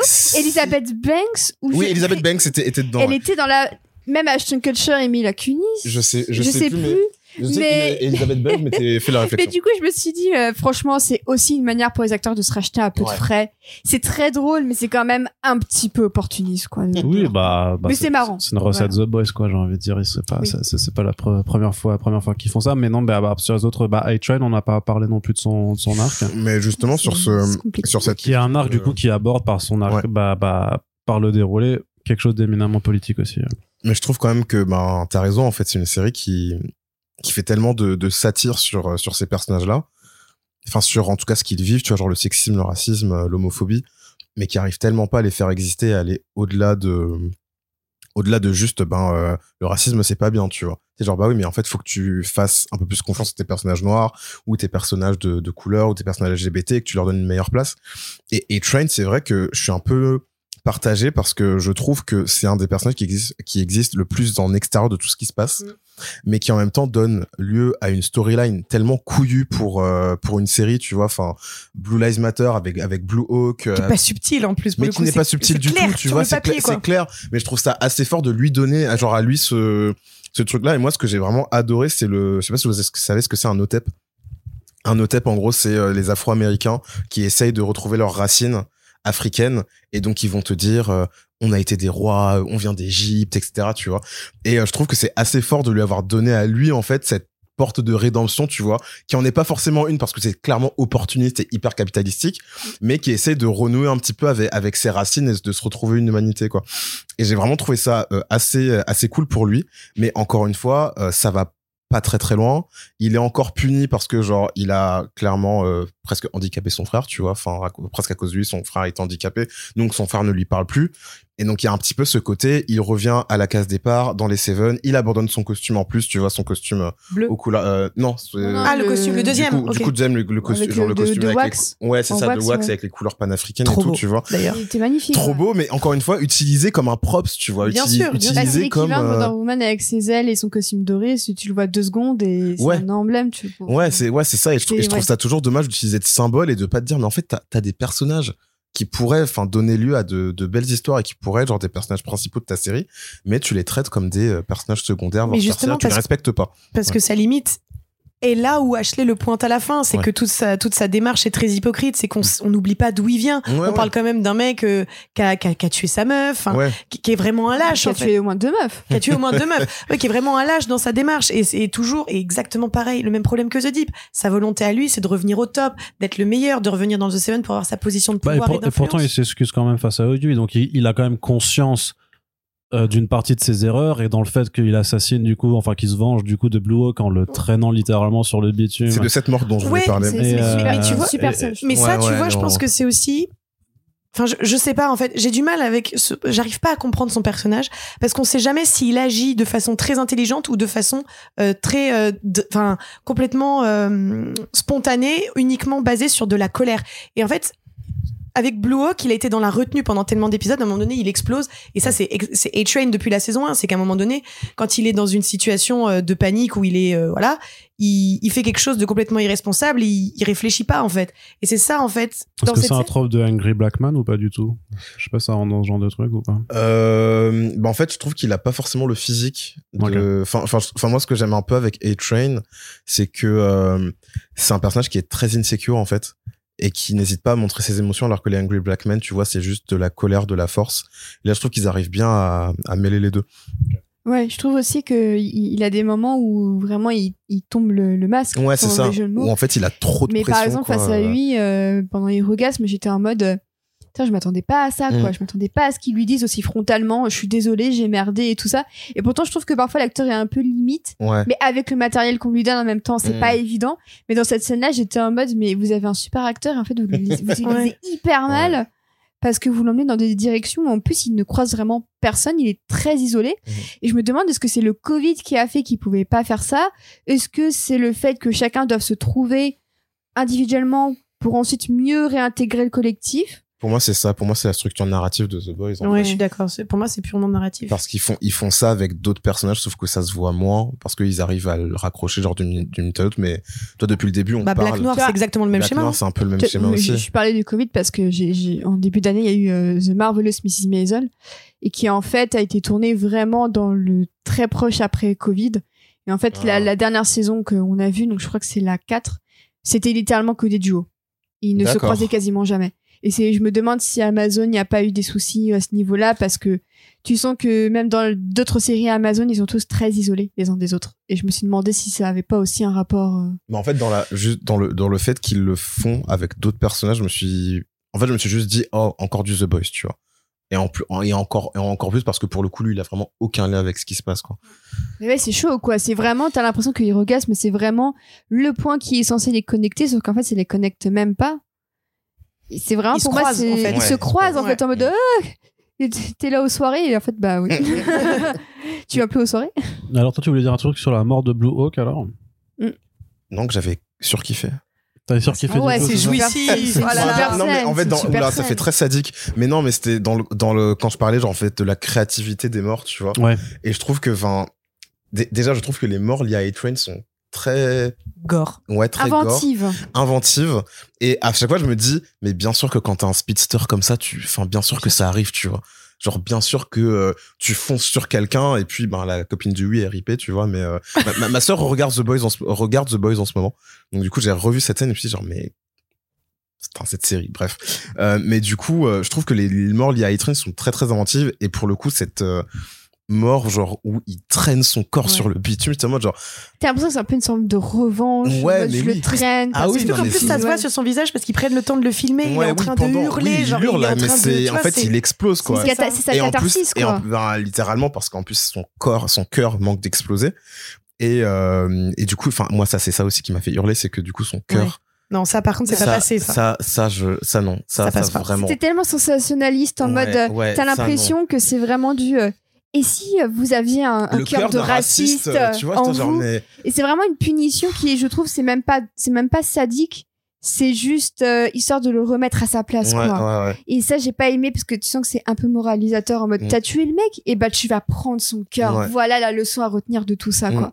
Et j'ai trouvé ça bah ouais, mais extrêmement. en même temps, son frère aussi lui reproche du coup d'avoir d'avoir fait ça, d'avoir tué le d'avoir tué Blue Hawk parce qu'il dit moi je voulais qu'il y ait son mugshot, je voulais qu'il Ouais. soit qu'il soit Après- reconnu, qu'il soit inculpé, tout Ouais. ça et donc bah forcément, mais parce que j'imagine que quelque part la série pourrait pas légitimer bah, le un meurtre de sang froid et en même temps quand tu vois la raclure Ah, que c'est et que c'est quand même une série qui est en train Butcher, qui, te dit euh, euh, bah en fait non le racisme c'est pas bien et en fait bah je sais pas pour moi c'était juste une forme un peu plus vénère du punch nazi tu vois mais dans dans dans, dans l'idée bah Ouais, pour moi, par la- rapport à la moralité de l'ensemble de la série Ah, c'était pas non plus après, quelque chose à, à condamner en fait Justement, je pense que les deux frères représentent la dualité du questionnement de qu'est-ce qui, qu'est-ce que tu fais en fait face à la violence que Mm. tu reçois.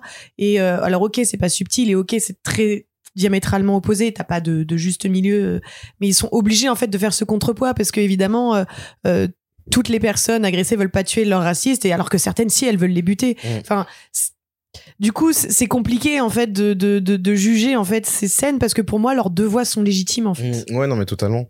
Et surtout, enfin, je trouve que la, en fait, je trouve que la punition du frère était, la punition du frère était quand même euh, suffisante en fait. Enfin, je trouvais que c'était Ouais. plus, plus puissant. C'est- vraiment histoire de de- de- d'en mettre euh, des, des caisses sur lui. T'as l'impression Ouais. qu'en fait, il paye un peu pour tout le monde. Ouais. Euh, J'ai l'impression que Homelander, il paye pas autant le prix que ça. Pareil pour The Deep. Euh, et en fait, ceux qui en payent le plus le prix, c'est Black Noir et c'est A-Train. Mm. Non, je suis assez d'accord. qui sont deux personnages de couleur en plus euh, pour, Mm. pour le coup mais Black Noir j'aimais j'aimais bien par contre son développement le dé- parce que pour le coup c'est aussi un personnage muet comme comme Kimiko et qui en plus euh, en fait on, tu vois quasiment jamais son visage donc là tu le vois quand même un peu à l'époque Ouais. ou avant en fait bah, À part tu dans penses oui, dans les flashbacks. ouais. Ouais, Dans parce le que tu- flashback, dans tu le vois, flashback, ouais. tu le vois avant qu'il soit défiguré et donc c'est pour ça qu'il porte son masque. Enfin, t'as vraiment une backstory qui est développée. Puis après, il y a tout son délire en fait. euh, Animé. euh, Euh, avec Happy Tree euh, Friends. Happy Tree Friends, c'est ça, euh, avec les animaux qui lui parlent pour lui raconter à la fois pour qu'il se remémore son passé et puis qu'il l'accompagne quand même dans bah, dans son projet de, de vouloir se venger de, de, de Soldier Boy.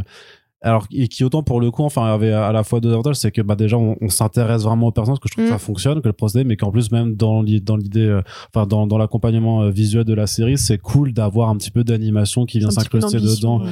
C'est ça me rappelle, bah, ça rappelle aussi un petit peu Happy euh, par exemple pour ceux qui, euh, qui l'auraient regardé. Mais euh, mais voilà, il y avait voilà il y avait un truc qui était je trouve assez sympathique là-dessus. enfin pour moi c'était euh, j'ai j'ai peut-être aussi un peu déphasé parce que j'ai bien aimé cette j'ai bien aimé cette partie mais encore une fois je trouve que c'était très déconnecté donc j'avais Ouais. un peu du mal à Le fait qu'il soit obligé de retirer sa puce pour aller faire sa, Ouais, sa c'est petite introspection. euh, et en fait, à partir du moment où il a fait son introspection, j'étais en mode bon, bah, il va mourir.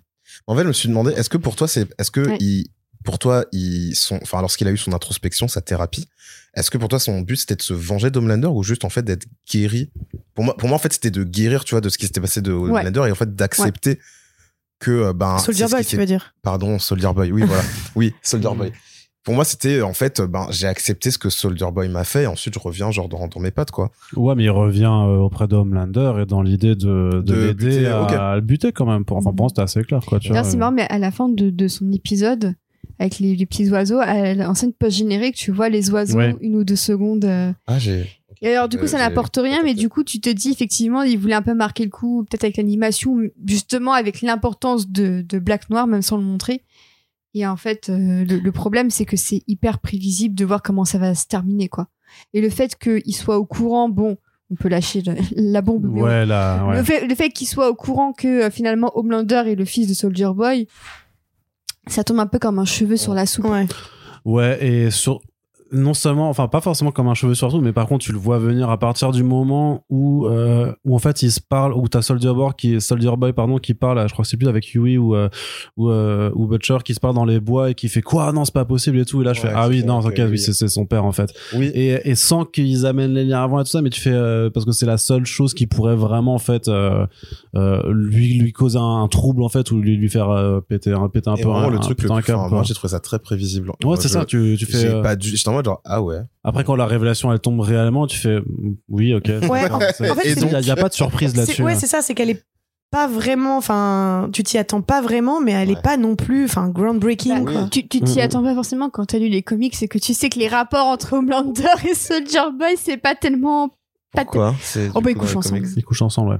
En fait, t'as un moment, ils où ils couchent ensemble et t'as le fameux I can do what I want où t'as Homelander qui transperce le top pour aller péter un avion en mode je peux faire ce que je veux, coucher avec qui je veux et faire ce que je veux. Ah donc du coup cette scène elle est juste avant le, la fameuse scène de l'avion ou? Normalement, oui, c'est pour ça qu'ils l'ont transformé en je me branle euh, sur un immeuble, mais en fait, c'était un contexte différent normalement. Le I D'accord. can do what I want. Ok. Puis tu les vois coucher ensemble, puis ils sortent du lit, puis il dit ouais, mais on n'est pas gay. Fait non, non, mais t'inquiète, c'est juste qu'on couche Ah oui, ensemble. oui, quoi, ça. euh, mais c'est Ouais. pas, c'est pas Not du tout gay. gay, quoi, tu vois. Ouais. c'est- c'est- No homo, bro! Ça, c'est c'est no homo, quoi. Donc, Et, euh, et- déjà, je trouve que c'est un peu un aveu un peu de lâcheté de pas assumer la bisexualité de, Ouais, de je suis- Homelander.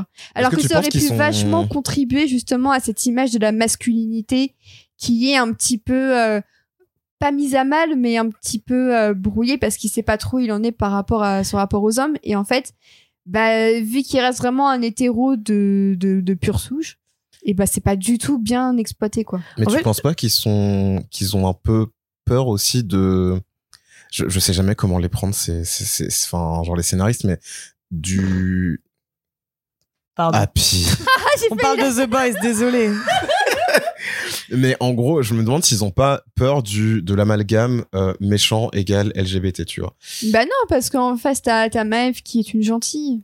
qui Mais- devient qui devient euh, ouais, plus Après, dans, hein. dans. The, dans The Boys, honnêtement, dans les comics, euh, que tu sois gentil ou méchant, t'es, t'es, si t'es queer, t'es queer, quoi. Ouais, bah après, dans The Boss, c'est juste que tu baisses tout, quoi. Tu C'est, baisses tout. euh, Ouais, c'est ça. T'as un personnage qui baise un météorite, donc à un moment donné... si- pardon Faut lire les comics. ah mais faut lire les Ah, comics. Et d'ailleurs, moi, je mets une pièce sur Jeffrey Dean Morgan en Tech. Je pense que ce serait un excellent casting, mais... Oui, c'est vrai, c'est vrai, c'est une, bonne idée. Euh, on parle aussi des personnages qui étaient arrivés dans la série euh, pour ne pas trop y figurer au final. Euh, Il y a quand même Lauren, Lauren Cohan bah, qui joue euh, Crimson Countess, euh, qui Grosse est là pour euh, Deux épisodes. hein. pour deux épisodes et pour se faire très très rapidement euh, désinguer. Après, elle a quand même le droit à euh, Son un- morceau musical Sur les chimpanzés, là Ouais. Mais, mais je trouve qu'elle marque que les, bien. les chimpanzés ne, C'est ne- hyper ne pleurent drôle. pas. Ouais, Ils Oui, oui, oui, ouais, don't cry, ouais. Mais, mais moi, j'ai- j'aime bien, elle marque bien, parce que même si elle était là pas longtemps, j'ai fini la série, mais je me souvenais encore d'elle. Ouais, bah pareil, pareil. Son costume est hyper iconique, je le trouve Ouais. Il est magnifique. super beau. Il ouais. est super beau, son pouvoir est super cool et elle est très marquante en fait euh, que ce soit dans l'épisode, enfin dans le, les passages flashback ou même ses confrontations avec euh, Butcher ou euh, avec ou quand elle est dans son parc d'attractions et son clip. Ouais, regardez ce que j'ai fait. Enfin en plus elle est elle est fière de son truc au premier Elle a degré. s'éclater Dans sa caravane, il y a des singes partout, mais, mais c'est drôle et du coup ça marche bien, même si elle est là pas longtemps, elle marche bien. Elle, Je peux pas elle est un truc ou en pas plus, t'as son, t'as son Quoi truc avec peux cette tout, Est-ce que je peux avouer un truc Bien Tu sûr. peux ouais. tout En fait, à un moment, je me suis, genre, je l'ai vu, j'étais genre, putain, Kate Blanchett, elle est dans la série. Ah. Mais vraiment, j'ai cru que Mais c'était ce Kate serait Blanchett. hyper drôle d'avoir un cameo de Kate Blanchett. On a Mais eu a- Theron. elle lui donc, ressemble de euh, ouf, en fait. Et après, j'étais genre, Ouais. ah, non, non, non, non, en fait, c'est Laurie Holden de Walking Dead. Chose. Mais, Mais c'est mais- hyper drôle. Et mais c'est bien elle qui fait du chaturbate aussi là. Elle fait, enfin, qui fait du oui, sescam, elle euh, double un des oiseaux. En fait, tous les, tous les anciens membres des, de Payback, ils doublent les oiseaux dans la séquence euh, animée. Ah aussi, ouais. Oui, c'est ça. Et, euh, et non, mais Et oui, elle, se, elle, fait, elle fait un petit show devant euh, Seth Rogen. Seth Rogen, ouais. ça. qui joue toujours un acteur d'ailleurs. En fait, il joue toujours un acteur, mais sauf que c'est un acteur dont tu te rends compte qu'en fait, il profite de euh, des plaisirs de, de l'internet. Qui est pro- il est producteur sur la série, c'est ça hein Producteur, Et co- ouais. et co-créateur. Et co-créateur, hein. ouais. Co-créateur. Co-créateur avec. Donc, euh, donc- euh, Mais en fait, c'est pour ça, à mon sens, qu'il a réussi à avoir autant de guests parce que c'est un pote de Charlie Theron. Ils avaient fait une super rom-com ensemble il y a Oui. 3-4 ans euh, qui était vraiment cool. Oui. Euh, et puis pareil, c'est un pote de beaucoup de gens que tu vois dans la vidéo, genre Patton Oswalt ou des trucs Ouais. comme ça. C'est vraiment ses potes, quoi. Bah, il- de toute façon, il connaît tout le monde. Il euh, connaît tout le monde et Rogen, oui. Il doit connaître tout le monde hein, quand même. Il est pote avec tout le monde sauf avec, sauf avec James Franco. Donc. Ouais. Bah, plus maintenant. Mais... bah voilà, mais c'est- Avant, ils étaient potes. Euh, soyez pas potes avec des agresseurs, c'est pas cool. Et euh, mais du coup, vous l'avez, vous l'avez pas plus apprécié que ça alors du coup. euh, Ah, bah si, j'ai vraiment adoré. C'est pour ça que j'en aurais voulu plus. plus par J'en contre, c'est aurais ça. vraiment voulu plus. Et à la fois, je pense que le shock value est assez réussi parce que tu te dis, c'est Laurie Holden, euh, Crimson Contest. Euh, quand je bossais pour Prime Video, je me souviens qu'on avait vraiment parlé d'elle dans la vidéo des infos du mois en mode euh, Laurie Holden en Crimson Contest. T'avais le, le, le, le, le compte officiel qui avait vraiment posté la photo. Enfin, c'était quand même vendu un peu comme un événement façon Jason Ackles ou même façon les jumeaux TNT, tu vois. Mm. Et on faudrait reparler après. Mais, euh, mais du coup, j'étais un peu déçue parce que tu avais vraiment un potentiel, même au-delà de la blague de la défenseuse des animaux avec les singes et tout ça. Et je pense qu'elle aurait pu apporter quelque chose d'intéressant par rapport au, à Soldier Boy et son rapport à la sexualité qui, pareil, en mode son, Mmh. son, son king, que c'est les vieilles dames. Et les gosses aussi. Et- oui, aussi. Oui. c'est horrible. Mais du coup, j'aurais bien voulu qu'elle apporte un peu plus que ces deux scènes, quoi. Ouais, mais ce qui est bien, c'est qu'en fait, c'est une version très accélérée de ce qu'aurait pu être la relation entre euh, Homelander et Maeve. Euh, au, au moment, parce que dès qu'ils se confrontent en même temps, c'est, elle lui dit tout de suite, mais j'ai jamais pu, enfin, j'ai jamais pu te, te kiffer, euh, je te déteste. euh, alors que lui, il est vraiment premier degré, genre, mais moi, je t'aimais, tu vois.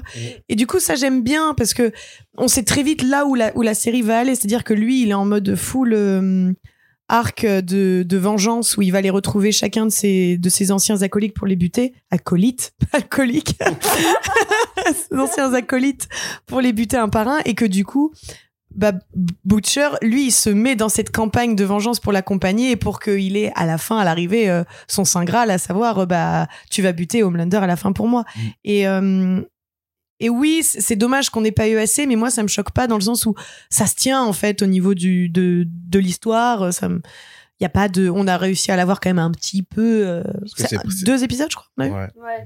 C'est presque parce qu'ils ont pris un guest aussi énorme que. Oui, euh, et puis au final, il n'y a, pas ouf, tant d'épisodes que ça, tu vois. Deux Mm. épisodes sur huit, il y en a huit ou dix. Ouais, 8, 8, 8, donc ça fait C'est un c'est quart. quand même pas mal. C'est quand même pas mal. Mm, mm, mm. Ça fait 25%. euh. Donc moi, ça me choque pas. Ouais, ouais, mais merci. Le matheux, Ouais, le docteur. J'ai fait, j'ai fait Mais c'est vrai que je, trouvais que ça, ça, en- ça, ça laissait beaucoup entrevoir ce qu'a été leur relation en fait. Enfin, moi, moi j'ai trouvé que la, la performance de Laurie Holden et de Jensen dans cette scène justement. Non, c'était pas du tout une blague que je voulais faire. Euh, mais je, la- mais je, je la trouvais vraiment très cool parce que ça en disait tellement sans beaucoup en dire, tu vois, sur. euh, Parce qu'on n'a pas encore le flashback à ce moment-là, en fait, de la oui, série. ça. Ouais, on l'a pas encore, mais tu, tu sens Ouais. qu'en fait, ça a été un traumatisme. C'est ça. qu'en fait, et, et je crois que c'est même là où je me suis demandé, est-ce qu'il n'y a pas, euh, c'est bizarre qu'il n'y ait pas beaucoup plus de lien entre Homelander et Soldier Boy, tu vois, parce que clairement, Soldier Boy est un Homelander, euh, est Ouais, il, est, il est même C'est un pire. boomer Homelander, pire. pire, hein, Ouais, franchement, ouais, en fait, ouais, en ouais. termes de. C'est encore pire. ouais. Dans sa façon de s'exprimer, dans sa façon. Alors, c'est vrai qu'il a ce côté, oui, il a non, ce côté oui. euh, par rapport à Captain America qui, euh, pareil, qui est congelé, qui, qui revient 60 ans après et qui voit comment Mais la société évolue. t'as- T'as Captain America qui voit en mode euh, oh cool et puis t'as t'as Soldier Boy qui fait euh, comment ça deux mecs se galochent dans la rue. Ouais, c'est ça. Euh, c'est pour ça que ça m'a un Les peu per- papas portent les bébés maintenant. Et en fait, non, mais ça m'a un peu perturbé hyper- du coup, de voir à ça. quel point les gens avaient kiffé son personnage parce que j'étais en mode mais c'est un gros homophobe en fait. Mais d'ailleurs, sa réaction, elle est pas si arrêtée que ça, hein. Sa, réac- enfin, sa réaction, c'est Euh, presque en mode genre, euh, ah ouais, tu vois, enfin, je sais pas, Ah. genre, Oh non, non, non, il est Non, quand même, non, il est- il est non, quand même, il est franchement. Ah il est, bah, il est quand même à traiter tout le monde de, de pussy et de machin, de tous les Ouais, mecs ouais, euh, sais, qui ont un minimum ouais, tu vois, de. non, moi, moi, je suis pas si un- un- genre gentille un- avec ça. Tu es non, aveugle, non, je suis, pas il- gentil avec Soldier tu je es aveuglé juste- par l'amour, Karl, comme d'habitude. Non, mais oh là là. Ce n'est pas l'amour de ma vie, pas lui. Mais, euh, trop sur Jansen, c'est pour non, mais c'est juste que je, j'ai, en fait, moi, j'avais été surpris par cette scène parce que je me dis genre, ah ouais, genre, je m'attendais à ce que ce soit un peu plus violent en termes de regard. Et je me suis, en fait, je me suis dit, euh, enfin, vous voyez la scène de Captain America euh, Winter Soldier, euh, où il est dans euh, l'ascenseur Oui. et que il regarde genre un mec noir, tu vois, et euh, qui, enfin, en fait, il, le- je sais pas si tu, si tu vois, mais en gros, il a, il a, il le regarde hyper mal. Et en fait, c'est juste parce que euh, il entend que euh, il y a quelqu'un qui parle à Hydra. En fait, tu vois. Et en fait, t'as plein de personnes qui mettent cette scène en contexte parce que genre c'est le seul noir de la de l'ascenseur et qui le regardent vraiment super Mais mal. en plus, dix Et qui- minutes avant, t'as un dialogue avec Nick Fury qui lui dit Bah, en fait, mon grand-père, euh, pour gagner sa vie, il était dans les ascenseurs et il envoyait les gens aux étages et tout ça. Donc, euh, c'est complètement con. Non, mais c'est con, mais en vrai, c'est drôle. Enfin, genre, vraiment, quand Oui, t'as, quand oui. t'as juste la scène sans contexte, tu Oui, vois, tu c'est vrai dis, que- ah ouais, putain, genre, le mec, ça fait 60 ans qu'il a pas vu euh, un noir en liberté, il doit se dire, mais c'est quoi ce monde, tu vois? Et moi, je m'attendais un peu à cette violence-là, tu vois. Et je trouve, enfin, peut-être que je revois la scène, mais en tout cas, j'ai pas été totalement choqué par juste son regard. Je, je- je trouvais que Après, il est, c'est un personnage qui est plus récent Ouais, entre il guillemets, disparaît que- pas que Captain en 40, America. il disparaît Oui, pendant la oui, guerre oui. en Corée, Oui, euh, oui. ouais, Corée, Vietnam, je sais plus. Ouais, oui, c'est vrai. Et puis il avait, il avait quand même des noirs dans son équipe. Il avait Black Noir qui était Ouais. pas masqué à l'époque et tout. Ouais, ouais. Donc je pense qu'il est un peu plus avancé socialement sur les questions de race. Par contre, sur la question de la sexualité, il est pas Ah du oui, tout à jour. Quoi. ouais, ouais, ouais. Dans la série, en tout cas, visiblement, du coup. Et parce qu'il Ah, est dans la série. Il est bi dans les comics. Oh, bah oui, tout le monde est. Personne n'est hétéro dans le comics. Ce qui permet de, faire le point Jensen, euh, Jensen Ackles, qui, Très très bon. Et franchement, magnifique euh, point. qui, est, qui est le deuxième patron de la Il série. y a, quoi, il y a, y y le, le, le compte justement Twitter de The Boys qui a reposté sa performance entière dans l'émission de variété où il chante avec des Incroyable. nanas qui ont Oui. des costumes d'aérobic autour de lui. performance de l'année. Il est incroyable. En plus, il reprend une chanson de Blondie. Mais avec un rythme hyper différent, et t'as Debbie Harry qui a répondu à la vidéo en disant c'est génial. et il est super bon, il a vraiment ce côté très, euh, très vieille Amérique, très séducteur et tout ça dans sa voix qui a baissé de 10 octaves depuis qu'il a fait Supernatural. Et tout. Ouais. Mais justement, il reprend un peu son rôle de, de Dean Oui, Winchester, mais dans la version très euh, perverse qu'a le Ouais, personnage, très, très, très, de, conservatrice. très de droite, ouais, ouais, ouais, Ouais, alors que Dean Winchester était déjà des- de base très à droite, mais alors Ouais. là, on est passé complètement full fasciste, hein, on va pas se mentir. Ouais. Mais, euh, mais ouais, non, il est, il est incroyable. Enfin, le, le charisme de Jensen écrase tout. Enfin, Ouais. le costume est, Ouais. est vraiment Ouais. magnifique aussi. Ouais. J'adore son costume.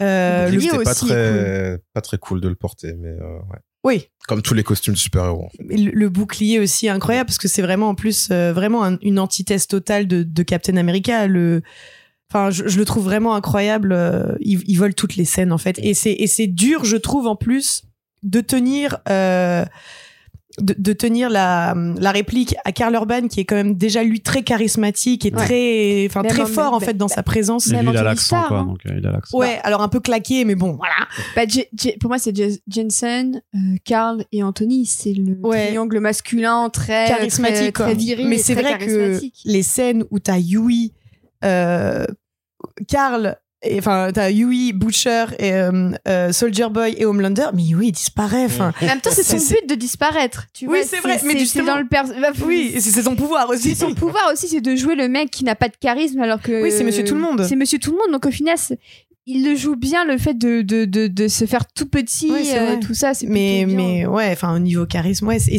je trouvais que c'était dur d'avoir un un pendant de Karl Urban qui lui ré- qui lui tienne autant la scène et on l'a trouvé avec Jensen. Ouais, enfin tout le monde disparaît autour d'eux c'est assez dingue quoi Mais il, il a laissé, parce que moi je le, j'ai jamais vu Supernatural, mais Mm. est-ce qu'il laissait penser qu'il pourrait faire ce type de personnage?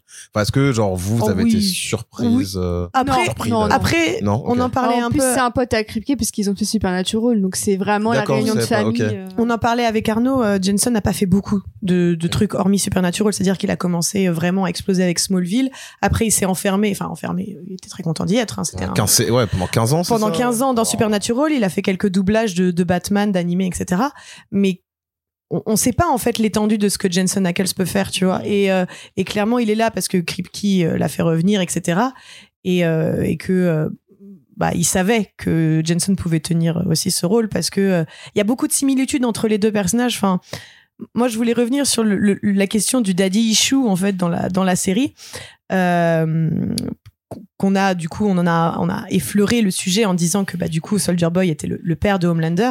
Mais c'est vrai que c'est un personnage enfin c'est un sujet qui est très inhérent chez Kripke tu vois parce qu'en fait tout Supernatural c'est vraiment deux garçons qui ont qui ont bâti leur personnage leur caractère leur personnalité parce qu'ils ont été négligés par leur père parce que leur père était chasseur de fantômes machin. On retrouve exactement le même sujet euh, dans The Boy avec euh, le personnage de Butcher du coup dans la saison 2 où on découvre que son père était un alcoolique euh, euh, qui le qui le tabassait qui a qui a poussé son frère enfin qui a qui a tué son frère aussi euh, et on le retrouve également dans la saison 3 où tu as tous ces flashbacks et tous ces moments où où, euh, où Butcher quand il est prisonnier euh, par le super-héros je sais plus son nom mais qui le piège dans une prison mentale où il se retrouve confronté à revivre les derniers instants où il a quitté son frère c'est très dur. Et en fait toute la question du daddy issue c'est c'est c'est ça- explose dans cette saison 3 c'est omniprésent en fait. Et euh, et euh, et c'est bien traité. C'est enfin je pense que Eric Kripke doit payer grassement son, son thérapeute parce que là ça, ça devient vraiment bizarre mais euh, mais ça a plein de il y a plein de volets différents, plein de subtilités différentes sur cette relation d'homme à homme en fait. Ouais. Qu'est-ce que qu'est-ce que ton père te transmet? Qu'est-ce Ouais. que la virilité? Qu'est-ce que la masculinité? Enfin, Et du coup, c'est c'est vraiment c'est hyper passionnant en fait. Et c'est vraiment la question ouais de la violence que tu hérites en fait de ton Ouais. père ou de l'absence de ton père dans le cas d'Homelander, euh, même s'il a essayé de de, de, de l'avoir avec Vought comme on l'avait vu dans la saison précédente. Et puis tu, tu vois aussi que Homelander essaie, en dépit de son absence d'humanité, il essaie de, de, de ne pas être, de ne pas reproduire les erreurs du passé avec son fils. Ouais, et c'est ça. Et lui aussi il se dit mais finalement mon rôle, est-ce que c'est pas aussi d'être un père aussi Est-ce que je dois pas donner ce que je sais à cet enfant qui est une partie de moi C'est tout. En fait, toutes ces questions de. Mais oui, vrai. vois, Qu'est-ce que la paternité au sens euh, biologique Donc euh, c'est c'est de l'ADN que j'ai en lui en moi et la, la question de la paternité au sens l'homme qui t'élève, qui est-il Tu vois? Et ça c'est vraiment passionnant. Je trouve que la série va est très intelligente sur ce sujet. Et, et en matière de paternité, il y a un personnage dont on n'a pas parlé, c'est le beau-père de la fille de MM Ouais. qui euh, se radicalise complètement. Et je trouve ça hyper intéressant justement d'avoir un beau-père hyper radicalisé. Et en fait, t'as MM et, et au milieu, t'as la gamine qui est juste complètement paumée, quoi. Qui est vraiment obsédée par les super-héros jusqu'à ce qu'à la fin, MM lui dise, bah en fait, parfois les super-héros, ça fait de la merde et c'est méchant. Et papa, il est là pour ça, quoi. Et j'ai trouvé que c'était hyper bien de, de montrer à quel point même des personnages euh, hyper basiques, type le beau-père, ou qui a souvent un rôle un peu ingrat dans les films, les séries, c'est un peu le mec effacé parce que machin. Et là, en fait, on lui donne une profondeur de, de radicalisation qui est d'autant plus effrayante que ça peut rejaillir sur la gamine, quoi. Ouais, ça Et ça en fait un- une, une bombe à retardement qui est, je trouve, vraiment très intéressante et j'espère vraiment que sur la, la 4, ils continueront un peu à parler de ça, même si je pense que niveau radicalisation, le, le gosse de Mlander Ouais, sera un fil rouge de la ça, saison je pense, 4. ouais. Mais ce serait bien qu'ils en parlent parce que l'une des raisons pour laquelle la haine est là, c'est aussi parce que bah, parfois t'as les parents Ouais. et t'as les tuteurs qui te, te, te filent tout ce qu'il faut pas faire, tout ce qu'il faut pas penser. ce petit monsieur Voilà. blanc de banlieue qu'on pensait euh, plutôt sympathique, qui Ouais, organise voilà. un anniversaire super-héros pour Bah plaire à sa belle-fille et tout. Au final, c'est vraiment le bah, le gros facho quoi. Qui est Ouais. pour moi l'ingrédient principal de la scène la plus flippante de The Boys. Clairement. Ouais, bah ouais, complètement. Genre euh, dans sa fin quoi. euh, Ouais. Lorsque On peut l'aborder. hein. ouais, on peut l'aborder, mais lorsqu'il, lorsque du coup, euh, t'as- Vas-y, vas-y. Lors- vas-y. Lorsque du coup t'as euh, le, le meeting euh, avec tous les fachos, euh, dont, dont d'ailleurs euh, le, le, ils ont fait un Easter egg avec le mec euh, qui était au Capitole et qui avait genre une sorte de tête de bison. Ah ouais? si vous- Oui. Et en fait, Ah il, est, il, est- ouais. il est dans la foule. Mais putain. donc, il, il se fait vraiment, enfin, côté politique, je trouve qu'ils sont vraiment très très bons, euh, genre euh, The Boys. Et euh, du coup, t'as euh, Homelander. euh, je- Excusez-moi, je me souviens plus exactement de la scène en fait. Bah, c'est Homelander Bah. qui fait un discours pour dire euh, bah, écoutez, euh, croyez-moi euh, face à face à Starlight parce que euh, Homelander s'est quand même fait bien euh, griller par euh, Starlight et son petit live Insta. Homelander essaie un peu de, de, de rassurer ses supporters en disant non, c'est moi qui ai raison, c'est moi qui suis le seul super-héros capable de vous protéger. Et surtout, bah, il dit regardez, j'ai un, Et il un présente, invité ouais, ouais, surprise. et il présente, C'est il son présente fils. Ryan. Et c'est Il son présente fils. Ryan. Il présente Ryan et t'as un, du coup un, un supporter supporter de qui lui Starlight. lance un truc. Ouais. Je sais plus exactement. T'as un supporter qui lui dit vas-y, euh, sale fasciste et tout. Il lui jette une canette en fait, simplement une canette qui atterrit sur le torse de Ryan. Ça lui fait pas mal du tout et tout ça. Et t'as Homelander qui lui explose la tête. C'est ça. Et donc, du coup, t'as ce silence de mort avec tous ces supporters qui sont en mode, mais qu'est-ce qu'il a fait? Et là, t'as ce personnage du beau-père, du coup, qui, euh, qui explose de joie et qui emmène toute la foule avec lui Et et, qui euh, a- supporte ce. C'est ça qui font truc- ouais, bravo, ils applaudissent. Ouais. Et- t'as même Homela-. Homelander qui a l'air un peu surpris Ouais. et qui, qui, qui fait, qui fait oh bon, bah ok. Et là, Anthony, Anthony Starr, Il est le incroyable, il est incroyable. incroyable dans ce. Mais c'est ouais. trop drôle parce qu'il y a un tweet d'un mec de droite qui disait euh, euh, le, le, le, le mec là qui encourage Homelander et tout ça, il a trouvé une tête de libéral, c'est pas crédible. Ah oui, j'avais vu ce tweet. Bah, Je trouvais ça pas. absolument très très drôle. Ouais. Mais c'est d'ailleurs marrant parce que le, le motif de la canette qui était là dans la fausse pub de A-Train qui propose des canettes. Oui, oui, c'est euh, vrai. Bah, dans la parodie de la pub dans de la Pepsi. parodie de la pub de Pepsi qui Oui, est qui incroyable de aussi. Ouais. Je trouve ça hyper drôle que ce soit avec une canette que les deux scènes et les deux des scènes les plus marquantes de la saison se fassent. euh, J'ai eu trop du mal à percuter au début. Genre, je me disais pourquoi la caméra s'attarde autant sur ce vieux gars à lunettes. Genre, c'est qui? Genre, putain, Mais oui, mais c'est pareil. vrai. En fait, il a une physique tellement atypique. Genre, c'est Lambda. monsieur tout le monde. Ouais. Genre, Ah le ouais. white boy de banlieue à lunettes. J'étais, mais c'est qui ce gars Je- Ah putain, mais oui, c'est lui. Mais ce qui est très intelligent aussi, tu vois, parce que tu Mm. te dis. euh, Bah oui.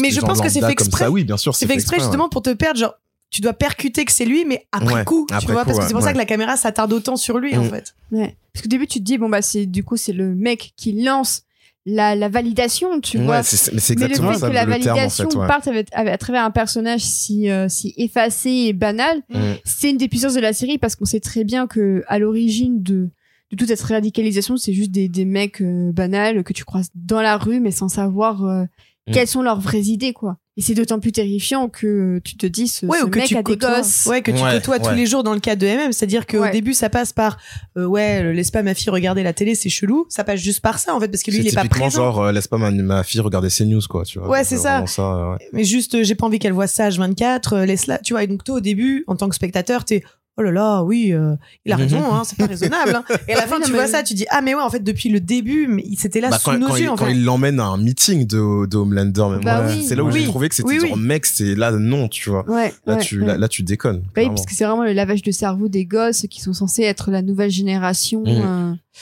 d'alt-right et tout Puis ça. puis ça renvoie même à des trucs très euh, de chez nous. Enfin, manif pour tous aussi, ils emmenaient leurs gamins euh, de, de ouf là-dedans. Ça a toujours, enfin, l'utilisation des gamins dans les manifs, Ouais. c'est quelque chose qui est assez, assez, assez, récurrent. c'est- qu'on va dire, mais genre Jojo Rabbit en parle très très bien Oui. aussi Mm. de, de la manière dont un gosse peut devenir dans être dans la jeunesse hitlérienne et incarner bah, des valeurs qu'au final il, il ne supporte pas du tout, mais c'est juste que comme on lui a tellement mis ça en tête qu'au final il ne sait plus penser euh, ouais, autrement quoi. Et puis c'est vrai que la fin apporte aussi un discours très euh, très accurate sur ce qui se passe aussi sur la normalisation en fait des bah, des discours, des idées et des actes euh, d'extrême droite en fait. Bah, Alors là, forcément, on est sur, bah, il y a le Capitole, mais même par rapport, même par rapport à notre pays. Enfin, c'est juste que les discours sont devenus tellement normaux que, ouais, on se retrouve avec euh, euh, autant euh, bah, 89 députés d'extrême droite, euh, ce qui n'a jamais été le cas.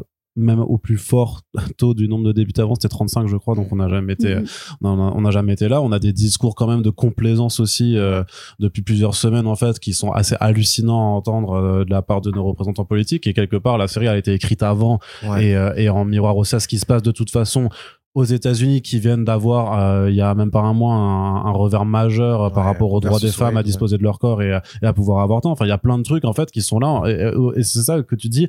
Mais à quel moment aussi où euh, la fiction que je regarde a beau être une satire et toi tu enfin, voilà nous on est entre entre gauchos euh, entre gauchias euh, tranquilles tu vois. Donc on rigole parce qu'on sait de quoi ça parle et on aura toujours Moi, envie de de se moquer mais c'est ça mais c'est mais mais non, mais c'est pas- ouais. c'est ça, c'est la question que j'allais venir. C'est à quel moment en fait la satire arrête d'être une satire? À quel moment en fait on se dit euh, en fait non, mais en fait euh, la, la série est en retard en fait. Elle est déjà en retard et euh, et je fais juste une parenthèse, mais c'est même par rapport, enfin, et, et, euh, et on en reparlera sur First Print, sur une BD que j'ai traduit qui s'appelle Billionaire Island, en fait, qui parle de riches qui créent une île pour euh, pour fuir la crise climatique et tout ça.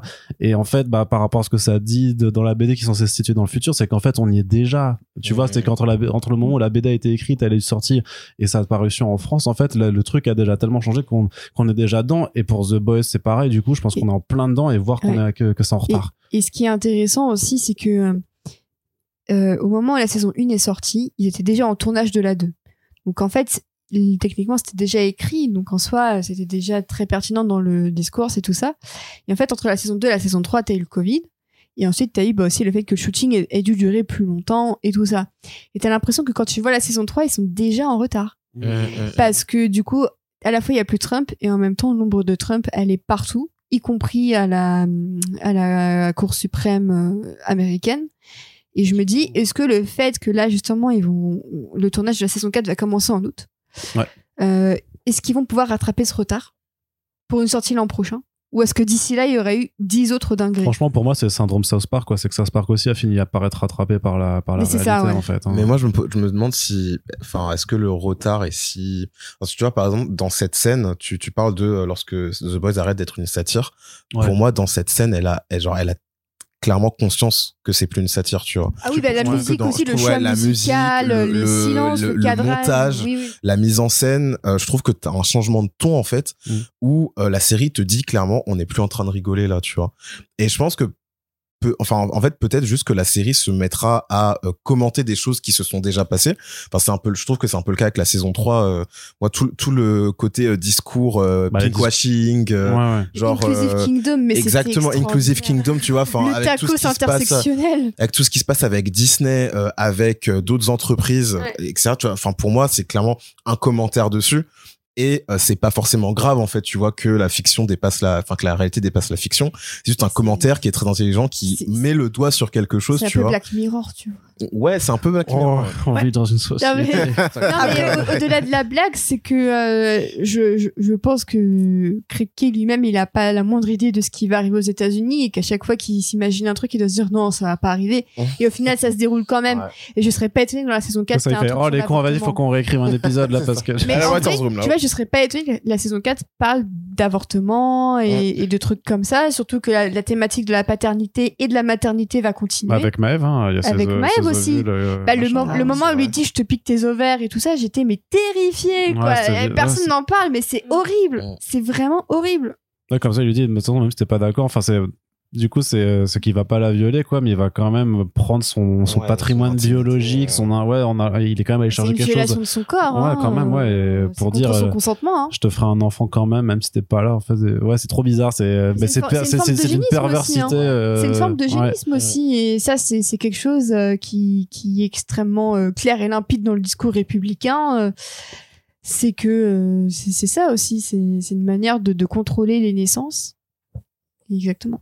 Très et euh, tu, tu parlais du parallèle avec ce qui se passe aussi en France mais moi ça m'a Bah parce que moi, en fait, c'est juste que j'aime pas qu'on dise à chaque fois tout le temps, et parce qu'on parle de produits, et de, de, de séries ou de comics américains, en fait, euh, j'ai- j'ai- en fait, j'aime pas qu'on se concentre que sur les États-Unis, parce qu'en fait, tu vois, se dire ce qu'il se passe la même chose chez nous. Tu Ah vois. non, mais je suis d'accord, mais moi, ça m'a beaucoup fait penser justement à euh, tout le côté banalisation de la violence et du, et du meurtre, en fait, à ce qui s'est passé avec le, le meurtre de la police euh, concernant la, la passagère de, de voiture euh, Oui. qui s'est Ouais. fait tuer. Oui, et puis Et, le joueur euh, de le joueur de foot euh, ou de rugby qui s'est fait assassiner euh, par un Oui. type d'extrême droite en plein Paris. Ouais. Mais il y avait, aussi, il y avait un truc avec ce, ce meurtre de cette passagère, moi, qui m'avait vraiment interpellé, c'est que dès qu'elle est, dès qu'elle est morte, t'as euh, la fachosphère qui s'est mis à chercher dans son casier Quasi judiciaire judiciaire. pour justifier en fait le meurtre, tu vois. en disant oui mais regardez elle a vendu de la drogue oui mais regardez elle a eu un DUI genre il y a deux ans tu vois et je trouvais que c'était une telle euh, bah, complaisance envers le meurtre et une telle euh, en fait tu donnes clairement le droit à la police de tuer dans, dans ces cas-là tu Voilà, vois et t'as- genre la justice tu t'en fous Genre, totalement quand, quand les victimes de violences sexuelles parlent, non, non, faut attendre la justice. Mais Ouais. alors la nana qui se fait buter de deux balles par la police alors qu'elle a rien c'est fait, ça bah d'un seul coup, oui, mais attendez, elle avait un casier judiciaire Ouais. quand même. Enfin, c'est vraiment le et deux qui poids va et deux qui tu vois genre euh, je- il me semble qu'elle est qu'elle est d'origine maghrébine en tout cas Ouais, qu'elle est qu'elle ouais. qu'elle est d'origine immigrée tu vois enfin il y a tout un truc je trouve euh, qui se passe dans notre pays dont on parle pas beaucoup parce qu'on se dit les US c'est loin etc mais comme tu dis ça ça se passe euh, ça se passe comme ça quoi Mais je me demande si Kripke il, il regarde autre chose que l'actu US. Je veux, je veux pas être, je veux pas sous-estimer son Je, je veux intelligence. pas faire de la caricature, mais mais, je veux c'est pas la plus. c'est un ricain Les ricains. En fait, le problème, c'est qu'il se passe tellement de choses aux US que t'as même pas besoin de regarder dans le monde entier parce que lui- les US, ils cristallisent tout ce qui Oui, se c'est passe. ça. C'est que j'allais dire la radicalisation euh, du pouvoir politique et euh, la prise, l'omniprésence euh, des gros groupes industriels euh, sur notre société, sur le politique, etc. Enfin, c'est pas inhérent aux États-Unis, c'est partout en Europe, enfin, c'est partout en Asie. C'est du coup, t'as même pas besoin en fait de te faire chier à allumer l'actu européenne ou asiatique pour savoir que ce qui se passe chez toi, c'est pareil partout en fait. Et je pense que c'est pour ça que cette série, elle résonne autant dans nous. C'est qu'elle répond aussi à des enjeux qu'on qu'on a qu'on vit au quotidien. Et, et pour revenir sur ce que vous disiez, qu'elle est déjà en retard, j'ai du mal à reprocher à une série euh, qui se fait Ah, mais chier c'est à pas un écrire. reproche, honnêtement. Oui. c'est, c'est, c'est, c'est, Ah mais tu vois, c'est trop C'est plus une interrogation. C'est c'est pour ça que je dis que c'est pas grave Mais c'est- moi, oui, c'est ça. grave, Je en pense que c'est les limites de toute façon du média. C'est que quand t'écris une série, bah tu seras toujours en retard parce qu'en fait tu vas t'inspirer de ce que tu vois. Tu Bah vas non, écrire regarde Black. Mirror avec l'épisode sur les notations des gens et tout ça, alors que qui a, et après là le là, système ouais. a été développé après. Non, mais il y a vraiment des séries par contre Ah d'anticipation de machin qui, réussissent à prédire c'est de des trucs. Bah, c'est, c'est vrai. C'est leur boulot. C'est Mm. leur boulot d'être dans l'anticipation. euh, voilà. Alors que là, clairement, la volonté, c'est aussi de commenter euh, bah, la période dans laquelle on vit. Donc j'ai du mal à leur. Enfin, personne Mais- leur en veut, mais Ouais. voilà. Mais j'ai envie de dire qu'au moins ils ont lâché vraiment, comme je disais en début de, de podcast, l'idée que euh, Victoria et Homelander c'était les mêmes. Tu te rends compte, c'est pas forcément les mêmes parce que Oui. c'est l'un qui naît de, de l'autre Ouais, et c'est inversement. Et c'est pas tant une confrontation qu'en la- fait les deux cèdent euh, entre eux. Donc, euh, Et la, et la relation qu'ils ont avec leur figure paternelle est aussi foncièrement différente. Tu vois que Victoria a pas du tout la même relation avec Stan que Homelander l'avait avec Vought. Ouais. C'est-à-dire que, alors ok, elle est, elle est super perverse, manipulative, mais la relation de Stan a l'air quand même un peu plus prévenante en fait auprès de un peu plus humaine. un peu plus humaine. Euh, il l'appelle ma fille. Enfin, il va la voir chez elle. des câlins. Ils se font des câlins sur le canapé, alors que Vaude, clairement, de but en blanc, il se dit mais je te déteste, je peux pas te voir, j'ai jamais pu t'encadrer. Tu vois, enfin, c'est- c'est compliqué, tu ouais, vois. c'est ça. Et du euh. coup, ce parallèle entre les deux figures. euh, alors c'est c'est c'est une forme de manipulation dans les deux cas, Ah oui, mais il y a une version qui est quand même un peu plus sympathique Ouais. sur le, le- la superficie que l'autre. Ouais. Et, euh, et du coup, dans voilà, dans tous ces sujets-là qu'elle traite, euh, bah c'est tellement actuel et intemporel en fait, parce que Ouais. je pense que de toute façon, euh, la série, peu importe à quel moment tu la regardes, euh, Même l'amour du lait d'Homelander. euh, Là, oui. C'est une seule séquence, mais du coup, tu sens que même sur les running gags un peu à la con, ils se sont calmés parce qu'ils se Mm. sont rendus compte qu'il fallait passer le niveau supérieur du running gag de merde, quoi. Et même le moment où il boit le, le lait de la vache, c'est vraiment un moment d'extrême tension pour lui, où il est vraiment dans tous ses états, où il perd euh, sa contenance. Là pas- où dans la saison 2, rigolé, là. il avait vraiment... Non, Non, non, euh, c'est- bizarre en Ouais, c'est c'est très bizarre. c'est très anxiogène, alors que dans la saison 2, c'est vraiment, bah, il, il, il est au petit-déj avec son fils Mhm. et il boit un verre de lait de manière hyper confiante, le truc avec la langue aussi et tout. Il, a- il a- il est plus en confiance que dans cette saison 3 où vraiment le coup du lait de, de vache, c'est quelque chose qui, déjà, c'est plus un, un- c'est plus euh, Madeleine, Stillwell, là, qui- Ouais. dont il boit le lait. C'est une vache directement. oublié ce personnage. Mm, mm. Et, euh, et du coup, il y a même un truc dans la manière de gérer les running gags qui est plus fine. Alors, genre, les, les 150 000 allusions à Frenchie qui a loupé et orgasme, c'était un peu chiant sur la fin. Mm. Même si ça peut s'expliquer, parce que de temps en temps, il faut un peu d'humour aussi dans tout ça. Mm. Mais je trouve que même dans la manière de gérer Homelander et tout ça, tu passes le cap du running gag pour euh, arriver à un truc plus, sérieux en mode, euh, bah, il y a plus de il a pas de point de non-retour. quoi. Moi, sa gestion du. On en avait parlé, mais. euh, On en a parlé très rapidement, mais sa gestion euh, du deuil de Stormfront m'avait beaucoup marqué aussi. Oui. Lorsque. C'est vrai qu'au début, ouais. au début, ouais, c'est vrai Oui. qu'elle Enfin, c'est vrai qu'en fait, elle est, bah, elle est très effacée aussi, quoi. Elle est, euh, bah, elle, elle est- est elle est littéralement. euh, alité. c'est ça. bah il y a plus grand chose. Hein, euh, on, est vraiment sur un morceau Bah, a- de Stormfront quoi. Il y a les trucs dont Homelander a besoin et c'est tout, quoi. Ouais. Oh my god. Il y avait des scènes dégueu. C'est vrai que c'est dur quand elle le branle là, putain, c'est c'est chaud. Ah, Mais. Avec son euh, gibberish en allemand, genre elle boucle, tu sais, t'es genre, oh my god, c'est tellement gênant, genre c'est vraiment papy nazi à l'agonie, tu Mais vois. comme quoi, Et il s'est passé des choses dans cette saison, Et tu même vois. le enfin, truc qu'elle se suicide et tout. Ouais. Ils en parlent vraiment en début de saison et après c'est Mmh, totalement, totalement. effacé. Alors que Homelander, il pouvait encore compter sur ce qui restait de, de Stormfront. Et C'est pour ça que j'ai trouvé ça très fort, en contribue fait, aussi à son isolation, Mmh. mais ils en parlent pas Mmh. de, parce que c'est vraiment la seule qui le comprenait, Bah, soit après- disant. Après, il la gardait quand même piégée entre guillemets dans son appart, tu sais, en haut. Elle Oui, était oui. isolée de tout le monde. C'était vraiment son objet à lui, parce que c'est vraiment littéralement ça. hein, c'est devenu un Ah objet bah, en fait. ouais, un ouais. sextoy vivant. Et donc, euh, et donc du coup, le fait qu'elle meure et qu'on en parle plus, c'est logique puisqu'elle avait disparu pour tout le monde. Je pense qu'elle était. Enfin, alors non, ils font une annonce Bah, média, mais Ouais. ils, en ont, ils en ont euh, rien à foutre. Enfin, ils savaient qu'elle était am- amoindrie. Ils, ils pouvaient, ils avaient pas accès à elle physiquement, donc elle a même pas eu, elle a même pas eu de procès au final. Donc en fait, c'était devenu juste, bah, elle est morte, salut quoi. Et c'est un peu le même cas comme on traite aussi. euh, les morts de- de- d'anciens dirigeants nazis, tu sais, qui sont toujours en Argentine, etc. Tu reçois parfois une petite info, genre, ouais, truc machin, euh, 103 ans, est mort en Argentine hier. Et t'es genre, ok, Ok, vu. Et c'est exactement pareil, genre, un nazi est mort, ok, vu, quoi. Après, le problème, c'est qu'avec Stormfront, tu, tu sens que le fait qu'elle ait été aussi proche d'Homelander et dans les Seven, ça a fragilisé un petit peu Homelander. Mm. C'est un peu Mm. ça aussi le début de saison, c'est qu'il Mm. est hyper fragilisé parce que, bah oui, mais mec, t'es censé être gentil, mais tu, tu fréquentes avec euh, des avec nazis, des nazis, genre, ouais. tu vois. Ouais, c'est avec les scènes d'interview et tout ça. À chaque Et fois, même bah, quand, ils, de- quand ils font la promo de Dawn of the Seven, Ouais. le, le, le cut, euh, le recut, c'est Charlize Theron qui joue Stormfront Oui. pour la montrer en tant que méchante aux yeux de l'opinion euh, médiatique. Donc il y a, il y, a, il y a quand même un truc de, il faut trouver un bouc émissaire méchant qui porte littéralement toute la responsabilité. Euh, dans un film, bah du coup c'est Charlize Theron, et dans la réalité, bah du coup elle est morte, donc le chapitre est terminé, elle Mais est morte et basta. mais- mais sauf que bah non. Mais c'est, je pense, que c'est propre aussi au fait que aujourd'hui, bah, le, le nazisme, comme on l'a, comme il a été, euh, comme il, on l'a connu en 39-45, Elle a été n'existe plus. et tout ça, oui. Et qu'aujourd'hui, le fascisme a des formes beaucoup plus perverses, Mm. beaucoup plus perfides, beaucoup plus subtiles et insidieuses, c'est ça. Et du coup, tu fais mourir ta figure très nazie, Ouais. genre vraiment littéralement, tu fais mourir ton nazi pour montrer comment le nazisme existe toujours, Parce que ouais. mais de façon perdicieuse Et en parce fait. que même dans les supporters de Homelander, tu vois des panneaux qui disent Stormfront was right, Ouais, des bien trucs sûr. comme ouais, ça. ouais, bien sûr. Donc, quand elle, elle est morte, mais les idées qu'elle a portées, elles vont perdurer et, et, euh, et je pense qu'au bout d'un moment, ça va finir par se retourner contre Homelander. C'est mon petit pari. bah non, que- ça peut pas se retourner. Bah, les Moi, idées que peuvent pas se retourner contre le- le- l'ultra nazi, quoi. Ouais, enfin, euh, des, les nazis, sont entre eux, parfois ils s'aiment pas, ils se Ouais, je sais butent, pas, hein, ils parce sont que quand même grave dans c'est la même camp, course là. pas hein. assez nazie, hein. Quand tu Ça se trouve, ils vois. vont trouver comme Lander, c'est comme Darmanin qui dit à Marine Le Pen, vous êtes trop ça, Il y a euh, moyen que les, les supporters de Stormfront Bah, je sais pas, vu, vu- Homelander, vu la euh, conclusion, vu la conclusion, je pense que justement, c'est là que les supporters de, de, de Stormfront, ils disent, ok, c'est bon, il a buté un type parce qu'il a jeté Ouais, une sur son gamin, c'est bon. Et même le gamin, et c'est là Oui. aussi qui est super, euh, là aussi où peut-être la scène est encore plus terrifiante, c'est que le gamin, il a kiffé, en fait. Ouais. Il a kiffé de voir son père buter quelqu'un juste parce a qu'il lui faisait du tort. Tu le vois avec son, et ça, c'est un tout petit glissement de, de lait, mais, Mais tu alors, vois qu'il il, a. il a kiffé aussi parce que Butcher a fait le con en, en le traitant comme un monstre. Hum. Et ça aussi, je pense que c'est hyper important. C'est que la figure paternelle Ouais, vers la laquelle il devrait aller, ouais. elle l'a rejeté, ou du moins elle ne l'a pas traité correctement, en le laissant à la, avec la, l'agent de la, de la CIA qui, qui veille sur lui comme, euh, comme une tante veille sur son petit neveu, tu vois. C'est un peu Harry Potter, mais, Ouais, c'est ça, tante. mais, Bah, euh, mais Holmes, Harry Potter qui devient un nazi, tu vois. Alan Moore aurait kiffé. C'est ça. Mais, euh, faut que tu lises la Ligue des Gentlemen Extraordinaires, car. De ouf.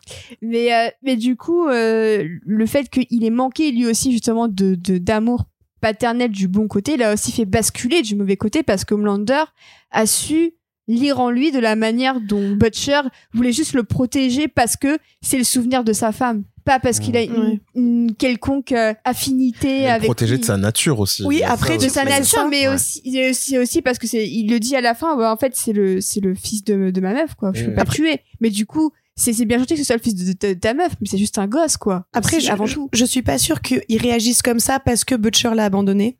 Enfin, l'a traité comme il l'a traité parce que je pense que c'est un personnage qui foncièrement sait que c'est un monstre et qu'il est bizarre et différent. Du fait que il ait été élevé déjà seul, avec juste sa mère qui lui disait au quotidien Mais non, mais tu es parfait, ne t'en fais pas, tout va bien, euh, euh, tout, tout est normal, tout est truc, tu vois. Et je pense que ça l'a un peu matrixé que, en plus du jour au lendemain, t'as un personnage comme Homelander qui représente bah, l'univers auquel il a jamais accès soit hyper puissant, machin. Je suis ton papa, je vais te faire découvrir des trucs nouveaux. T'es comme moi, t'es super fort, t'es trop, t'es trop grand en fait pour cet univers dans lequel t'es coincé. Je pense qu'il a toujours eu co- conscience en fait d'être ce monstre. Il a toujours eu besoin d'embrasser ce monstre. Et pour moi, la réaction de Butcher envers lui, c'est un prétexte euh, psychologique pour pouvoir complètement tomber dans ce côté euh, full monstre qui dont il est conscient depuis le début en fait. Je pense que vraiment depuis le, le départ, c'est un enfant qui sait euh, émotionnellement qu'il est différent des autres, qu'il est et Oui. qu'il a besoin d'embrasser cette nature et que en fait le fait que sa mère lui répète constamment "t'es pas bizarre, tout va bien, c'est normal", ça l'a vraiment traumatisé. Alors que je pense que c'est quelqu'un qui a besoin de savoir qu'il est qu'il est pas normal, qu'il est au-dessus des autres, qu'il est exceptionnel, tu vois, comme l'était Homelander en fait. Pour moi, ouais, Butcher est un prétexte et il aurait basculé de toute façon à un moment donné, que ce soit euh, Butcher ou pas d'ailleurs. Mais après, tu vois la confrontation à la fin où clairement, euh, je pense aussi que le- le manque d'empathie de Butcher à son égard joue aussi euh, pas mal. C'est vraiment la, c'est- en c'est l'anti-beau-père de, c'est c'est l'anti, Ouais. c'est c'est- voilà, c'est la figure du beau-père qui devient très très maléfique. Et Butcher, bah, il n'a pas été un beau-père à la hauteur. Et en fait, Homelander se révèle être un, un, père, un père biologique plus compétent à comprendre son gosse que Mm. que le beau-père qui Parce qu'il lui dit ce oui. qu'il veut entendre. Oui. Alors que Butcher, non. Je Oui, pense que c'est ça. aussi et que bah En le même temps, Butcher, il dit pas grand chose que les gens ont envie d'entendre. hein. On Non, pas ça, trop parlé de lui, mais cette Il est pas saison, très c'est quand même compliqué. Hein. euh. Bah, c'est au-delà de, de, de ça, c'est un, un, un immense mytho, quoi. Oui, et puis qu'en fait, il a du mal Enfin, à avoir des relations euh, humaines saines, c'est-à-dire qu'en fait, il sait pas gérer les gens autrement que par l'agressivité. Et pourtant, ça montre qu'il est attaché à eux. Par exemple, Yui, il reproduit le même schéma qu'avec son frère, donc euh, subtilité zéro, hein, on est d'accord. Mais il reproduit le même schéma en, en lui mentant, en le manipulant pour pouvoir l'écarter et le protéger. Et je pense que c'est un peu la même chose en fait avec ce, ce- ce garçon parce que et pour moi c'est juste qu'il a un problème dysfonctionnel avec ses relations sociales. C'est juste que sa seule façon d'être un peu sympa ou de te faire comprendre qu'il te kiffe, c'est en te mentant pour te protéger. Et, Et te je- mettre un pain pour te protéger aussi. Oui, mais ça c'est affectueux. Ça, qui n'a pas mis un pain à quelqu'un qu'on apprécie Enfin, vraiment. Je sais Carl. pas, je sais pas.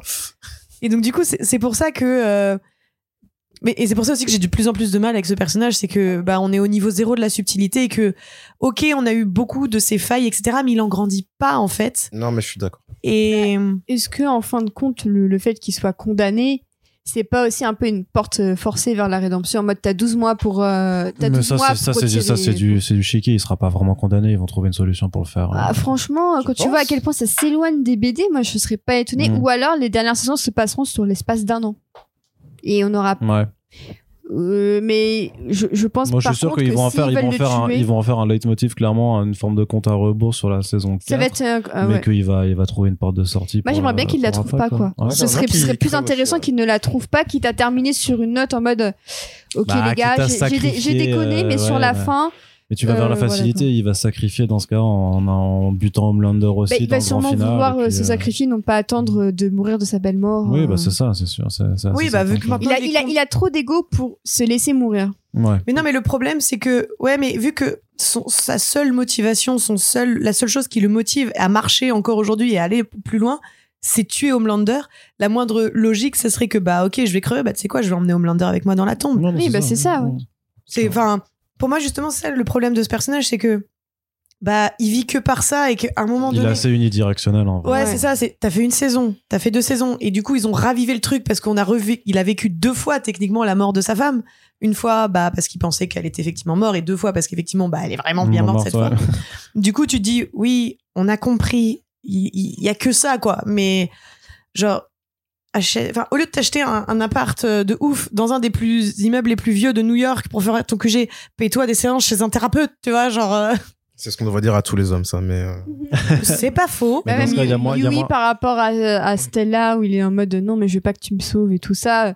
Mets un peu ton ego de côté, les gars. Elle veut juste, elle veut juste t'aider. Elle veut juste. euh, Mais Starlight, ouais, du coup, dont on n'a pas tant parlé que ça non plus au final. Mais parce qu'elle est parfaite. bah, Non, cette saison, elle brille. Bah non, mais en plus je trouve que je trouve que Erin Moriarty s'améliore de saison en saison. Mm. Oui. Euh, oui, et, et j'aime beaucoup le fait qu'elle ait beaucoup de team-up assez inattendus. De toute façon, avec MM qui la filme pendant les regasmes, j'étais trop étonnée que ça marche aussi bien. Euh, pareil avec Kimiko, euh, sa scène avec Maeve, ces, ces, ces, ces, ces scènes de tension avec Homelander qui culminent sur la mort du personnage préféré de Carl. Oui, le, le, le sacrifié euh, supersonique. euh, ouais, c'est ça, Ah c'est oui. super cynique. Qui est ouais qui est là aussi bah qui est comme euh, bah, comme euh, Crimson Contest quoi on t'introduit un nouveau Oui. personnage en fait tu, là je crois que c'est même dans le même épisode ou l'épisode d'après en fait qui Ouais, c'est genre- Ouais, pareil. c'est- pareil, c'est- c'est très très très rapide aussi en fait ouais, ouais. ouais. Mais je crois que c'est à sa mort où je me suis dit, euh, putain, euh, Ouais. encore un personnage euh, racisé qui le respecte tellement pas. Ouais. Qui venait en plus après avec la présentation des nouveaux candidats et nouvelles candidates au Seven. qui sont aussi des meufs renois et Mais tout oui, ça. sont toutes racisées avec les musulmanes, avec voilées. Le, le hijab et Ouais, c'est ça. Et en fait, quand tu te dis, bon, t'as Miss Marvel, genre, euh, qui est, euh, qui est diffusée à côté, dis, bon, genre, le respect, c'est pas ouf, quoi. Bah, Enfin, surtout ouais, que Miss Marvel euh, t'en parle mais c'est vraiment Mais oui, C'est un c'est ça. mode, en fait, c'est vraiment là l'expression même du délire de on critique Vote parce que Vote Mais en fait ouais. c'est des gros hypocrites, mais en même temps la série du coup prend le même chemin parce Ouais. qu'au final, euh, en faisant revenir du coup en choisissant Supersonic et en faisant plus revenir leur, leur délire de faire revenir euh, Deep, euh, ça fait Mais en fait c'est- oui, que la, la, la boîte de prod fait en fait ce qu'elle c'est le ce serpent qui se mord la critique, queue, tu vois, c'est- Tu vois, ça- c'est genre, tu, non, mais tu reprends le mec blanc genre à des enfin d'un point de genre d'un point de vue narra- na- de, narra- de narration et euh, de production et genre tu empêches un personnage racisé en fait juste d'avoir sa place dans la série tu vois et même chose enfin pourquoi t'as pas Après, créé peut-être qu'ils se sont dit que s'ils avaient buté, du coup, s'ils avaient fait buter euh, une meuf en, en voile, euh, après, une, euh, genre un épisode après qu'elle est introduite dans, dans les Seven, je pense que. Je- oui mais Après- en fait pour après, moi t'es pas c'est- C'était obligé peut-être trop tendu. Mais, de toute façon, clairement, le Non, nouveau mais membre allait se faire buter, quoi. Donc, Mais euh, ça justifié par le fait que euh, Starlight et lui étaient liés aussi par l'enfance et que du coup elle avait enfin trouvé un allié au sein Ouais, des sein Seven des et qu'elle ouais, pouvait ouais. trouver quelqu'un qui pourrait potentiellement euh, euh, se battre contre contre ouais. Homelander donc c'était enfin c'était pas choquant en fait mais c'est pour montrer à quel point du coup bah vraiment elle est isolée que quoi Ouais. qu'elle tente quoi qu'elle fasse en interne en tout cas Ouais. parce que du coup sa volonté au tout départ c'est quand même de changer vote à la racine Ouais, et du vrai. coup, elle, euh, elle, elle essaye par tous les moyens qu'elle a à sa disposition, donc en trouvant des alliés à l'intérieur en fait de l'entreprise, de transformer le système, mais elle y arrive pas. En fait, tu te retrouves devant, tu te dis que c'est pour ça qu'elle va rejoindre The Boys à la fin, c'est que bah elle est bloquée en interne, c'est que cette révolution qu'elle voulait mener, auquel elle croyait vraiment qu'elle pourrait faire, c'est qu'elle peut pas la faire. Et, Et du coup, même en, en affichant publiquement et plusieurs fois, euh, et après du coup ça renvoie aussi à la fin, tu vois, mais je veux dire en affichant publiquement euh, Homelander euh, qui dit des ordres, qui, qui avoue avoir Mm. fait des trucs pas possibles. Mm. Et au final, ils disent juste non, mais vas-y, euh, c'est fake, c'est juste elle qui euh, qui, qui kidnappe des gosses, quoi. C'est qui ça, a pas su, qui a pas supporté. c'est- la Et je rupture, suis, je la, suis la, la désolée, mais rupture, ça quoi. m'a trop fait penser à Johnny Depp et Amber Heard. Mm. La manière dont elle était victimisée, enfin pas vic- non, justement pas victimisée, mais vraiment euh, diabolisée sur la place publique. Ça m'a un peu fait penser à ça. Ouais, il y a- mais y a- je pense qu'il y, a- il y a sûrement une inspiration, hein, vu que le truc Ah, dure depuis je, des je- années. Je euh. sais pas, mais après c'est bon, c'est le procès de ces dernières semaines qui m'y a fait penser. Mais en Ouais. voyant les scènes, je me suis dit, euh, Oh, la manière dont ils parlent d'elle, c'est tu, tu lis la même chose sur Amber Ouais, Heard euh, sur les réseaux sociaux et ils ont réussi à, à bien parler de la misogynie que vivent les femmes. mais euh, mais d'ailleurs cette, cette intrigue de euh, euh, Starlight et Homelander qui seraient soi-disant ensemble, j'ai pas été très convaincue. Pour moi, ça C'était apporte un peu rien. le Hunger Games, mais euh, Mais en raté, mais en raté, mais, ouais, raté, ouais, oui, non, mais, non, mais ouais, je suis non, mais en d'accord, mais raté. en euh, raté en fait, euh, parce que t'as tu pas. sentais qu'ils arrivaient vraiment au bout du bout du bout de la logique pour qu'ils en arrivent à là et que puis qu'ils il fallait qu'il fallait fallait un changement de statu quo quoi. Ouais, qui parce qu'ils pouvaient plus. Enfin, de toute façon, après tout ce qui se passe, en fait, ça devenait même impossible. Enfin, il y a même un moment où moi je me disais, mais en fait, mais comment, euh, genre, ils se rencontrent, ils se parlent, ils se, mais ils se lâchent des fions, tu vois. Mais je me dis, à un moment, à quel moment il y a pas juste Homelander qui va faire non, mais en fait, paf, je t'écrase la tête, et c'est Ouais, fini parce ouais, que. ouais, c'est vrai qu'il y a une Tu sais, situation je, je- peu parce que, tenable. même avec toutes les confrontations entre Homelander et Butcher et tout, je me suis dit, mais depuis quand en fait il lui a pas juste éclaté le crâne de, alors qu'il peut oui, le c'est faire, vrai tu vois, c'est incroyable le qu'il soit encore ou vivant. dans Ouais, le ouais. deuxième et tout, tu te dis mais après c'est intéressant contrôle, de, quoi, de- mais- de les Ah, voir discuter et pas se tuer mais c'est pas très crédible. Mais en fait, à un moment, il est conscient de ses propres limites. Dans la saison, quand il était dans la salle euh, de montage vidéo avec The Deep, euh, et qui trouve justement la vidéo de Soldier Boy qui a tué, qui vient de tuer euh, Crimson Contest. Et et du coup, là, il se rend compte, il se retourne, il est tout seul, il est un peu en monologue tout seul. Il se dit, mais si c'est vraiment ça, mais c'est la fin de votre, et si c'est la fin de votre, c'est la fin de moi-même et tout. Et en fait, il, il se retrouve, il- là, il est en train de réaliser que en fait son statut, sa stature et son son bah son ouais son rôle en fait est limité par l'entreprise et c'est ça aussi qui va amorcer le changement, c'est qu'en fait toutes ces limites qui se donnaient avant, c'était parce que son image dépendait de celle de l'entreprise et vice versa. Et je pense que du coup dans la saison 4 maintenant qu'il a plus ça, qu'il a réalisé dans ce final que quoi qu'il fasse, il est plus grand que l'entreprise et que euh, l'opinion publique dépasse même euh, celle de l'entreprise, il va pouvoir aller full lui, enfin full full folie quoi. Donc je pense que dans la saison 4, bah Starlight elle est clairement en danger alors qu'avant elle était plutôt protégée par ce côté social média, machin. Ce côté, ouais, il y a l'entreprise quand même Je me, derrière suis qui posé, veille, je me suis posé la question de si Homelander n'allait pas se présenter au présidentiel dans la saison 4. Non, je pense pas parce que c'est pas dans son intérêt mais je pense qu'il a hum, Mais comment Il- il, il est aurait, très il éloigné aurait de la politique. rôle, il aurait, je pense qu'il il- il va vouloir se pécho un petit rôle dans l'élection. Parce que déjà, t'as Victoria. Oui. Newman qui est dedans. oui. Ouais. Et en plus, on voit à quel point tous tous les fachos et tout ça, ils, ils essaient en politique. On a Zemmour en France. Aux États-Unis, on a eu Donald Trump. Et je serais pas étonnée que il, il, il se positionne comme un candidat. Alors moi je le vois pas comme ça parce que Mais pour pas moi pour un candidat, mais en tout cas qu'il ait un rôle il, a- dans il aura un rôle, il aura un rôle prépondérant, mais pour moi, il est genre bigger than that, tu vois. Genre, il est vraiment au-dessus des petits problèmes politiques. Pour lui, la politique, c'est un problème des gens normaux. Ouais, mais attends, la présidence des États-Unis quand même. Ouais, mais c'est, mais il est au-dessus. Il est encore plus puissant qu'un président des États-Unis. Il peut faire ce qu'il veut. Un président des États-Unis, il a des contraintes quand même entre guillemets, tu vois. Enfin, il a des contraintes qui sont liées à plein de choses. Et lui, il le sait. Enfin, il, il, il a pas besoin de ça, lui. Oh, mais personne peut l'arrêter. Si, si tu te mets dans une stature où tu es hum, contrôlé par euh, bah, des règles, la constitution, les lois, les parlements, les machins, bah, tu te bloques quelque part. Alors que lui, il sait que, mais voilà, il, est plus fort que tout. Mais ouais, il- il jouera un rôle en se positionnant pour un candidat, clairement. Mais, euh, mais je le vois pas faire un truc aussi humain, entre guillemets, que de se présenter en politique. Quoi. Mais justement, bah justement, puisqu'on parle un peu de, euh, de, de saison 4, enfin, de, de ce que pourrait faire ou pas Homelander, comment est-ce que vous voyez un petit peu bah, euh, le, le futur de la série, sachant qu'il faut pas oublier aussi qu'il y, a il y a un petit spin-off euh, sur les, les super-héros à la fac euh, qui, qui est en préparation et qui arrivera très certainement bah, avant en fait la, la, la saison 4. Alors Ouais, après, les trucs risquent d'être... euh, ouais. je pense que les trucs seront assez euh, séparés. Je pense que ça évoluera en parallèle, que ça ira pas forcément se, re- se recroiser. Mais euh, qu'est-ce que vous attendez euh, plutôt pour la pour cette saison 4 après euh, après ce- cette fournée d'épisodes? Bah moi j'avoue que une élection présidentielle vue par le prisme de The Boys, ça me botte beaucoup. Mhm. Je pense que je vais finir en PLS sur mon canapé. Mais euh, mais il y a moyen aussi d'enfin euh, en finir avec Victoria Newman parce que ça fait quand même depuis très longtemps qu'elle est dans la série et que ça avance pas des masses. Bah là, la priori, elle est quand même présentée vraiment avec la, la déclaration finale de, de Butcher. C'est ça, c'est vraiment la règle. Faut Bah, déjà, s'occupe de pour, la- pour celle-là la, pour la première saison 3 et tout, elle était même venue à Paris avec tout le casting et tout ça, donc on se disait elle aurait une importance plus grande. Au final, ça s'est révélé à moitié vrai. J'accorde le à moitié parce qu'il y a quand même de très bonnes scènes avec elle. Il y a la scène avec elle et Starlight aussi qui est très très bien d'ailleurs. Tu n'as pas parlé. Euh, donc j'attends l'élection présidentielle. J'attends qu'enfin Yui et Stella arrêtent de se battre parce que leur relation c'était vraiment des conflits d'ego masculins où je me dis bon ça Yui a compris la leçon donc il va pouvoir enfin avancer. Euh, et c'est vrai que maintenant j'attends aussi de voir comment ils vont gérer Kimiko et Frenchie parce que euh, il y a il y a du début, il y a du début de développement et maintenant il faut que ça trouve une conclusion. Et un dernier truc, j'aimerais vraiment que j'aimerais vraiment voir comment ils vont gérer la, la mort de Black de, de Black Noir et comment ils vont gérer son remplaçant. Parce que il disait justement que l'acteur qui joue euh, Black Noir mais dont on ne voit pas le visage, il aura un autre rôle dans la série. Ah. Ah. Il disait on, le, on te garde quand même comme acteur Après, parce qu'on n'a jamais vu ta tronche. Il a montré son visage. Non, non, non, c'était des acteurs différents. Ah, ok, d'accord. Du coup, il disait que pour l'acteur qui ne, dont on ne voit jamais le visage, ils vont quand même le garder pour la saison 4 pour un autre rôle. En mode, euh, t'as été bien, donc on te garde quand même et tout ça. Donc euh, j'attends de voir ce qu'ils vont faire du nouveau Black Noir parce qu'a priori, euh, soit ils vont enfin embrasser un petit peu ce qui est fait dans le comics, soit ils vont continuer dans une, une position un peu euh, différente. Donc non, pour moi c'est vraiment l'aspect politique en tant qu'élection, hein, pas parce qu'en fait la politique c'est partout, mais après t'as aussi les trucs plus globalement d'élection qui une intrigue profondément, profondément politique. euh, ouais. politique.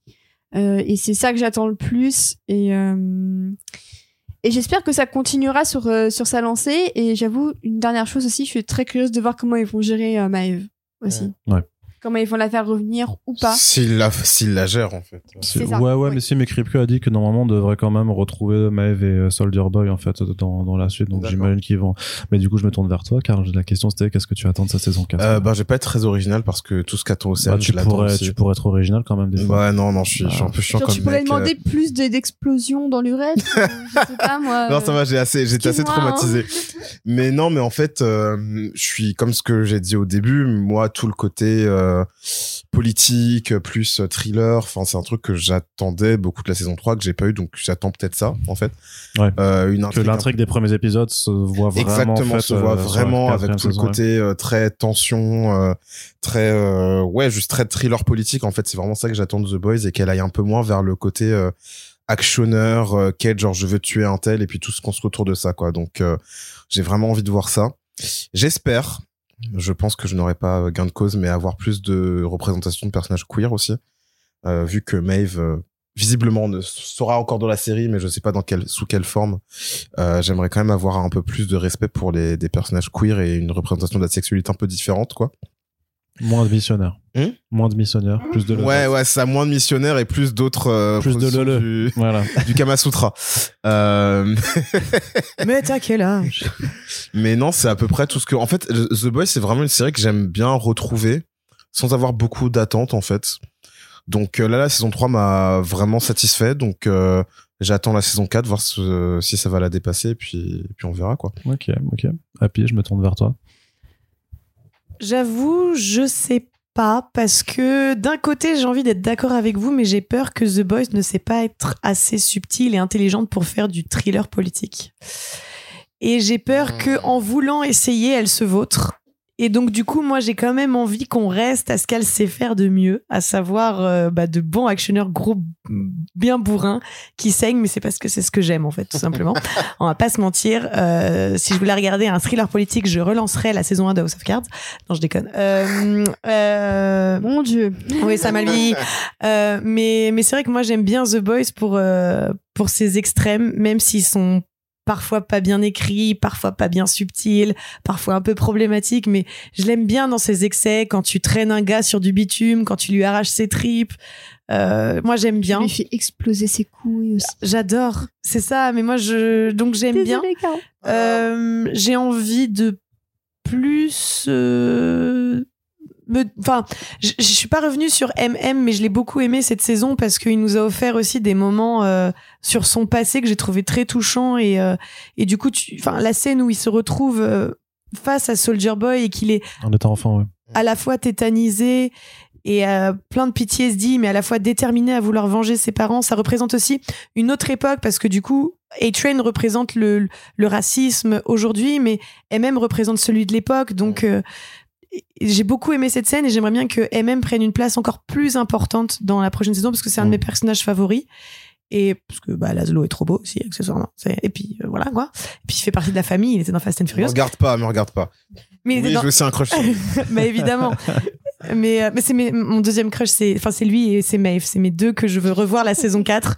Genre donnez-moi plein de Maeve et de et de MM, c'est mes c'est mes faves. Mais voilà, après j'ai pas forcément beaucoup d'attentes, juste euh, bah ouais, non, continuez sur votre lancée mais en étant un peu plus intelligente dans vos propos et régalez-moi parce qu'en vrai euh, moi ça fait partie des des séries que je regardais dès le matin en me levant euh, Mm. et ça fait très longtemps que j'ai pas ressenti ça et Mm. j'aime bien ce côté euh, revenir chaque semaine à un rendez-vous, je me connecte tout de suite sur Prime pour regarder mon petit épisode devant mon petit déjeuner parce que je veux trop savoir. Et, et tu vois, genre, c'est cette démarche de je, je Ouais. me connecte pour savoir, pour regarder, Ouais. et pas parce que j'ai peur d'être spoilé.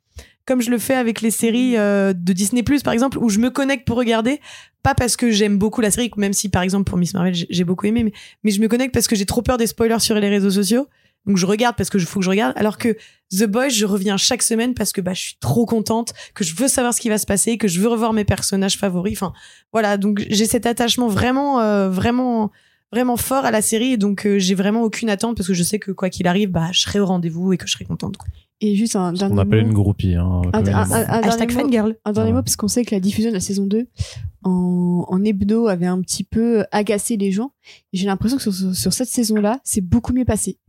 Je sais pas vous, mais j'ai les vu gens ont personne l'habitude de revenir. Et à les gens, ont l'hebdo, re- ouais. mais je pense aussi voilà que depuis 2020, Je sais pas. les gens ont repris l'habitude avec les séries Marvel, avec les séries Star Wars, HBO avec Max euh, hein. HBO Max, Apple. Euh, T'as deux Ils ont trois séries. redécouvert la euh, télé. Quoi. Mais, c'est- mais franchement, c'est exactement on ça. consommait la Même- série, les séries dans les années 2000 quoi. euh, Wheel of Time sur Amazon, ça, ça fonctionnait toutes les semaines euh, parce que euh, il y avait un épisode par semaine. Et euh, je pense qu'ils ont atteint un bon rythme de, de mettre trois épisodes euh, pour commencer la saison à dispo parce que tu sens que dans la structure narrative des trois premiers, tu sens que c'est un bloc qui doit être Oui. vu d'un coup.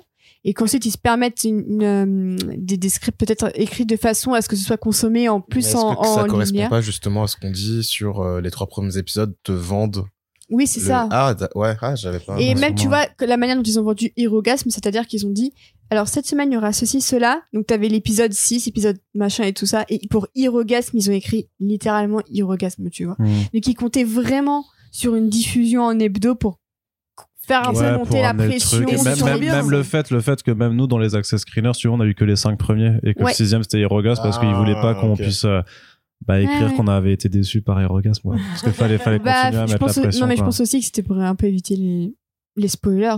Parce que j'ai quand même vu pas mal de choses un peu Bah moi j'aurais pas avant, spoilé mais euh, par contre j'aurais clairement j'aurais clairement pu sous-entendre du coup dans, dans un papier que, Que que c'était pas pas ce que c'était quoi Ouais. mais c'est euh, bon, Bah, clairement, pour moi, la, la- la saison, elle est en trois parties. C'est-à-dire, t'as le, Mm. le, le premier bloc de cinq épisodes et après, t'as as la deuxième partie avec Hirogasme.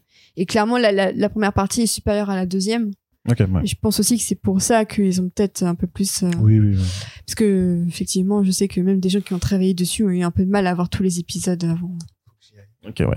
Très bien très bien. Bah écoutez en tout cas euh, bah voilà de toute façon voilà beaucoup d'attentes pour la série et puis une saison 4 qui devrait arriver a priori bah je pense d'ici euh, l'été prochain, prochain, hein, ouais. franchement ça vu que ça, ça part en tournage très rapidement en tout cas je vous remercie Carl Oceanapi euh, d'avoir été euh, présent euh, aujourd'hui pour euh, parler de The Boys beaucoup. donc euh, à découvrir sur The- sur Prime Video si vous ne l'avez toujours pas fait si vous souhaitez réagir à l'émission n'hésitez pas vous pouvez laisser des commentaires partout et sur notre site internet et surtout si vous appréciez le podcast euh, nos invités les émissions que l'on produit eh bien vous avez qu'à le faire savoir en partageant ces podcasts partout sur les réseaux sociaux. Et vous pouvez également nous soutenir euh, H24 sur notre page Tipeee pour qu'on puisse voir l'avenir de façon sereine sur le podcast et qu'on puisse parler de The Boys saison 4 l'an prochain. Merci à toutes et tous de nous avoir écoutés. À très bientôt euh, messieurs dames et à plus pour le prochain podcast. Salut! Salut.